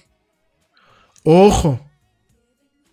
Y sobre todo, ojo, porque el gobierno de México, ya saben cómo son nuestros este, diputados, sean del partido que sean, pues como son muy letrados y como son gente que tienen hasta doctorados y maestrías y, son gente que les, gira bien el, la cabeza y hay pura gente competente en nuestro Congreso, pues hacen leyes, hacen leyes eh, que son muy cerradas, ¿no? Y que son, no, hay, no están sujetas a interpretación, ¿no? Entonces, pues por eso mismo no, no, habría que preocuparnos, ¿no? me, salió mal la ironía, pero bueno, a lo que voy es, como las leyes en México se hacen muy abiertas a interpretación, muy mal redactadas, eh, muy mal investigadas. Imagínense que para quedar bien con Estados Unidos en el tema de la ratificación del Telecan, pasen aquí una ley que sea una depravación o una perversión de lo que a lo mejor los gringos y los canadienses estaban exigiendo en el acuerdo. Y al rato se vuelve una policía y al rato existen las herramientas para que el gobierno pueda empezar a bajar páginas. Porque ahorita los, los gobiernos y los gobernantes utilizan huestes de hackers y de alguna forma pues usan herramientas ilegales o usan métodos ilegales para bajarte un contenido, ¿no? Ahí dices, es preocupante. Pues ¿saben cuándo es más preocupante? Cuando las herramientas se vuelven ilegales. Y están auspiciadas por el, por el Estado. Entonces hay que tener mucho cuidado. Y aquí este tema es ese. El tema de la, los artículos 11 y 13. Eh, supuestamente tienen un tema benéfico. Pero el tema principal es eh, en el caso del artículo 11, es un impuesto a generar vínculos eh, directamente a, los aspectos noticiosos. Y el artículo 13, que es el más delicado, es un artículo que va a propiciar a que los proveedores en Europa pongan sistemas de filtros en los servidores y hagan la de policía constantemente, ¿no? De tal forma que si a lo mejor yo estoy subiendo, por ejemplo, este programa, ¿no? Y de pura casualidad el filtro detecta que yo tengo música de fondo, automáticamente me baja en el programa y después me pregunta si yo, si yo tengo las licencias para transmitir. Por supuesto que yo tengo licencias para transmitir. Pero a lo mejor en Europa, la persona que me escucha en España, Telefónica no sabe que yo las tengo. Y a lo mejor al momento que e, esa señal está pasando por la infraestructura telefónica, el filtro activo, que si hay filtros así, señores, no crean que es choro, si hay filtros así, detecte que hay piezas musicales y digan, ah, yo no sé, pero para no meterme en líos, no puedes reproducir esto aquí en Europa. O bien, yo estoy en Europa cubriendo una nota, ¿no? Y a lo mejor yo trabajo para Time y tomo fotos. Y a lo mejor algún periódico del señor Murdoch, que ya saben que es este multimillonario australiano, algún periódico del señor Murdoch, para ganarme la, nota, agarra y, manda una, una, nota especial prohibiendo que ciertas fotos de un evento o de una noticia se suban. Y cuando yo quiero mandar mi, mi, nota con la fotografía, vamos a pensar a Reforma o a Excelsior aquí en México, directamente me lo bloquee el proveedor que que yo esté en Europa porque lo identifica como un contenido que puede tener un copyright y para no meterse en líos, lo está filtrando desde, mucho antes de transmitirlo, ¿no? Ese es el riesgo, chicos. Ese es el riesgo. Y lo malo son los precedentes, porque uno puede decir, ay, pues eso es en Europa. Pues lo malo es que cuando un poder económico como el europeo empieza a marcar ese tipo de precedentes, ahora todo lo empiezan a hacer los gringos. O ahora todo lo empiezan a hacer los demás países. Al igual que pasa cuando, por ejemplo, los gringos marcan ciertas pautas, ¿no? Ahorita hay un, cierto conflicto entre Estados Unidos y todo, todo el mundo, ¿no? Y a lo mejor parte de ese conflicto se ve materializado en este tipo de cuestiones, ¿no? Pero ¿qué pasa cuando se acaba el conflicto? Porque últimamente los presidentes no son eternos, ¿no? Bueno, en países con democracias que funcionan, ¿no? Este, los, presidentes no son, no son eternos, ¿no? ¿Qué va a pasar cuando hay un cambio de presidente? van a hacer las paces y va a volver toda la normalidad. ¿Y qué va a pasar? Van a generar leyes que a lo mejor en países donde la democracia funciona no les van a afectar. Pero ¿qué tal si con el pretexto de cubrir o de homologar una ley local con una ley internacional, nos pasan una ley nueva que permita a gobiernos de democracias que no funcionan, a lo mejor también como nosotros quisiéramos, y al rato, pues se vuelve una herramienta de censura. Y una herramienta de censura auspiciada por la ley. Dentro de un marco legal. ¿Cómo lo ves? Además de que, bueno, indirectamente, pues puede suprimir algunos temas creativos o pueden suprimir algunos temas de investigación y desarrollo al momento de que no te dejen publicar. ¿Por qué? Porque a lo mejor un proveedor no se va a, dejar, a, descuidar para que lo estén demandando, ¿verdad? Y menos un gobierno, y menos una comunidad como la Comunidad Europea. Van a tomar todas las providencias para que no haya, no haya broncas. Y a lo mejor esas providencias no nos van a gustar a los usuarios.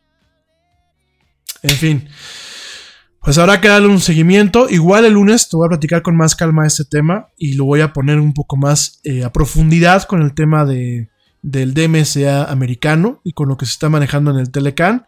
Pero bueno, nada, te quería comentar pues este, esta situación y que la tengas muy en cuenta y que aprendamos a no cerrarnos en nuestro, en nuestro país, en nuestra burbuja y en nuestras notas locales, porque últimamente lo que pasa en los demás países nos termina afectando a nosotros. Y a veces nos termina afectando de las formas que menos esperamos, ¿no? ¿Cuál es la forma en la que muchas nos puede afectar menos estando enterados, ¿no? Y sobre todo por este tema que se viene ahorita de los cambios eh, en, los temas laborales, los cambios eh, en el tema de cómo evolucionan las tecnologías, los cambios de gobiernos, los cambios en las dinámicas comerciales a nivel internacional. De verdad, tenemos que estar con los ojos bien abiertos y preparados para cualquier cosa. Porque si algo me ha quedado claro, es que este siglo está, eh, hasta el día de hoy, está de alguna forma caracterizándose por una supresión a los derechos del individuo y por revertir lo que durante muchos años se logró construir, ¿no? En el caso a nivel mundial, pues cierta relación, cierta paz duradera, como en su momento lo platicaba Manu hace unas emisiones, esta este, eh, paz que pues es lo, ha sido longeva, o sea, dentro de lo que cabe, pues no hemos estado involucrados en conflictos bélicos de escala mundial, eh, este crecimiento tecnológico y de comunicaciones, a pesar de todo esto, hay muchas cosas que se están revirtiendo, ¿no? Los tratados de libre comercio, la, libertad de expresión, la libertad de, de propiedad. Ojo, y no solamente aquí en México, en muchas partes del mundo nos está pasando eso, ¿no? Pero en fin, oigan, pues espero que este programa te haya gustado.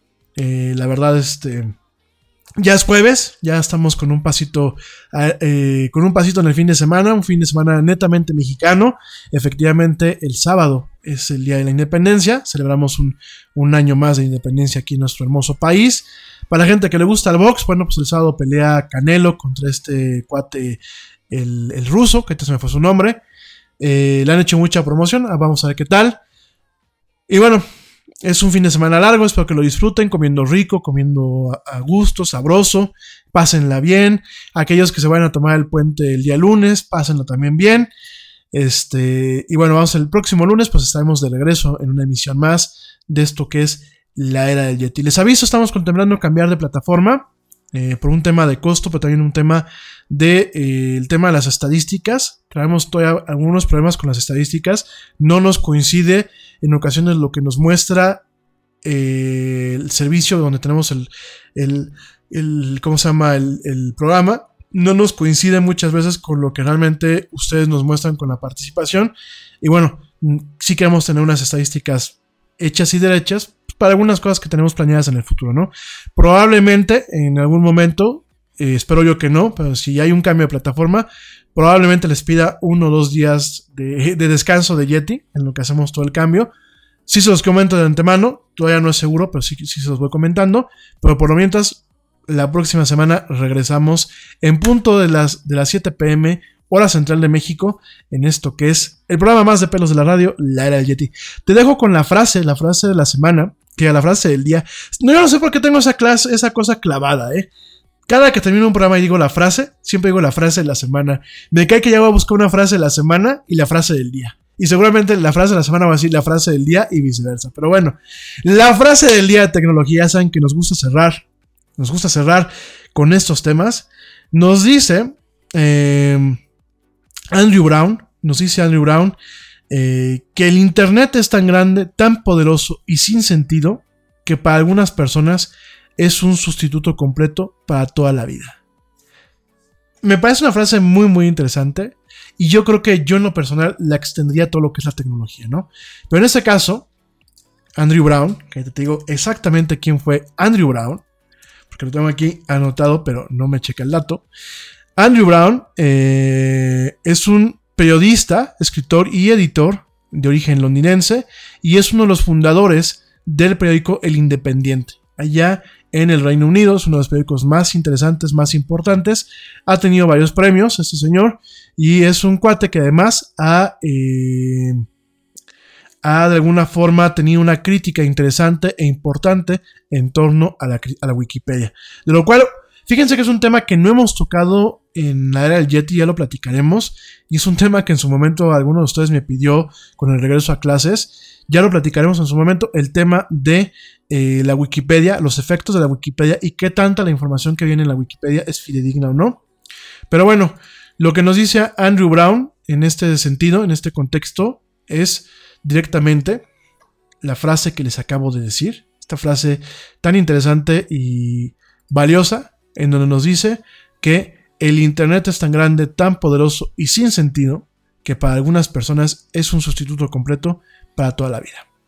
Y bueno, con eso cerramos esta emisión, que ya se nos hizo larga, esta emisión de dos horas de la era del Yeti. Bueno, tengo que reconocer que también comenzó un poquito tarde. Con esto terminamos esta emisión. Te agradezco mucho, me has sintonizado, te agradezco mucho la paciencia, te agradezco mucho la interacción. No mandé saludos porque como me quedé platicando, no vi. Ya tengo aquí acumulado este. Eh, aquí en, el Messenger tengo varias cuestiones pendientes. Ya el lunes pues las termino de, de platicar. Como siempre, mil gracias a Blanquita Chaya. Mil gracias a mi cuate George de Negre, que bueno, pues prácticamente ya es editor honorario del área del Yeti, editor y investigador. Mil gracias, querido amigo. Eh, por las dos notas que me pasaste, que fueron las que platicamos el día de hoy. Gracias a Ernesto Carbó, gracias a Dani Arias, que ya por aquí también la veo conectada. Gracias también eh, a Ale Dressler, que bueno, que no, no se pudo conectar, pero que este, va a bajar en diferido. En general, gracias a toda la gente, que en ocasiones no los nombro a todos, pero en general, gracias a toda la gente que me hace el gran privilegio y el gran honor de escucharme en este programa. Pásenla padres, en rico, disfruten el jueves, tengan un excelente fin de semana. Y como dice el tío Yeti, vámonos, que ya nos vieron. Nos escuchamos el próximo lunes.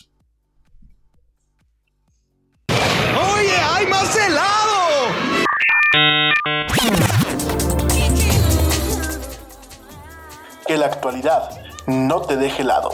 Te esperamos en la siguiente emisión de La Era del Yeti.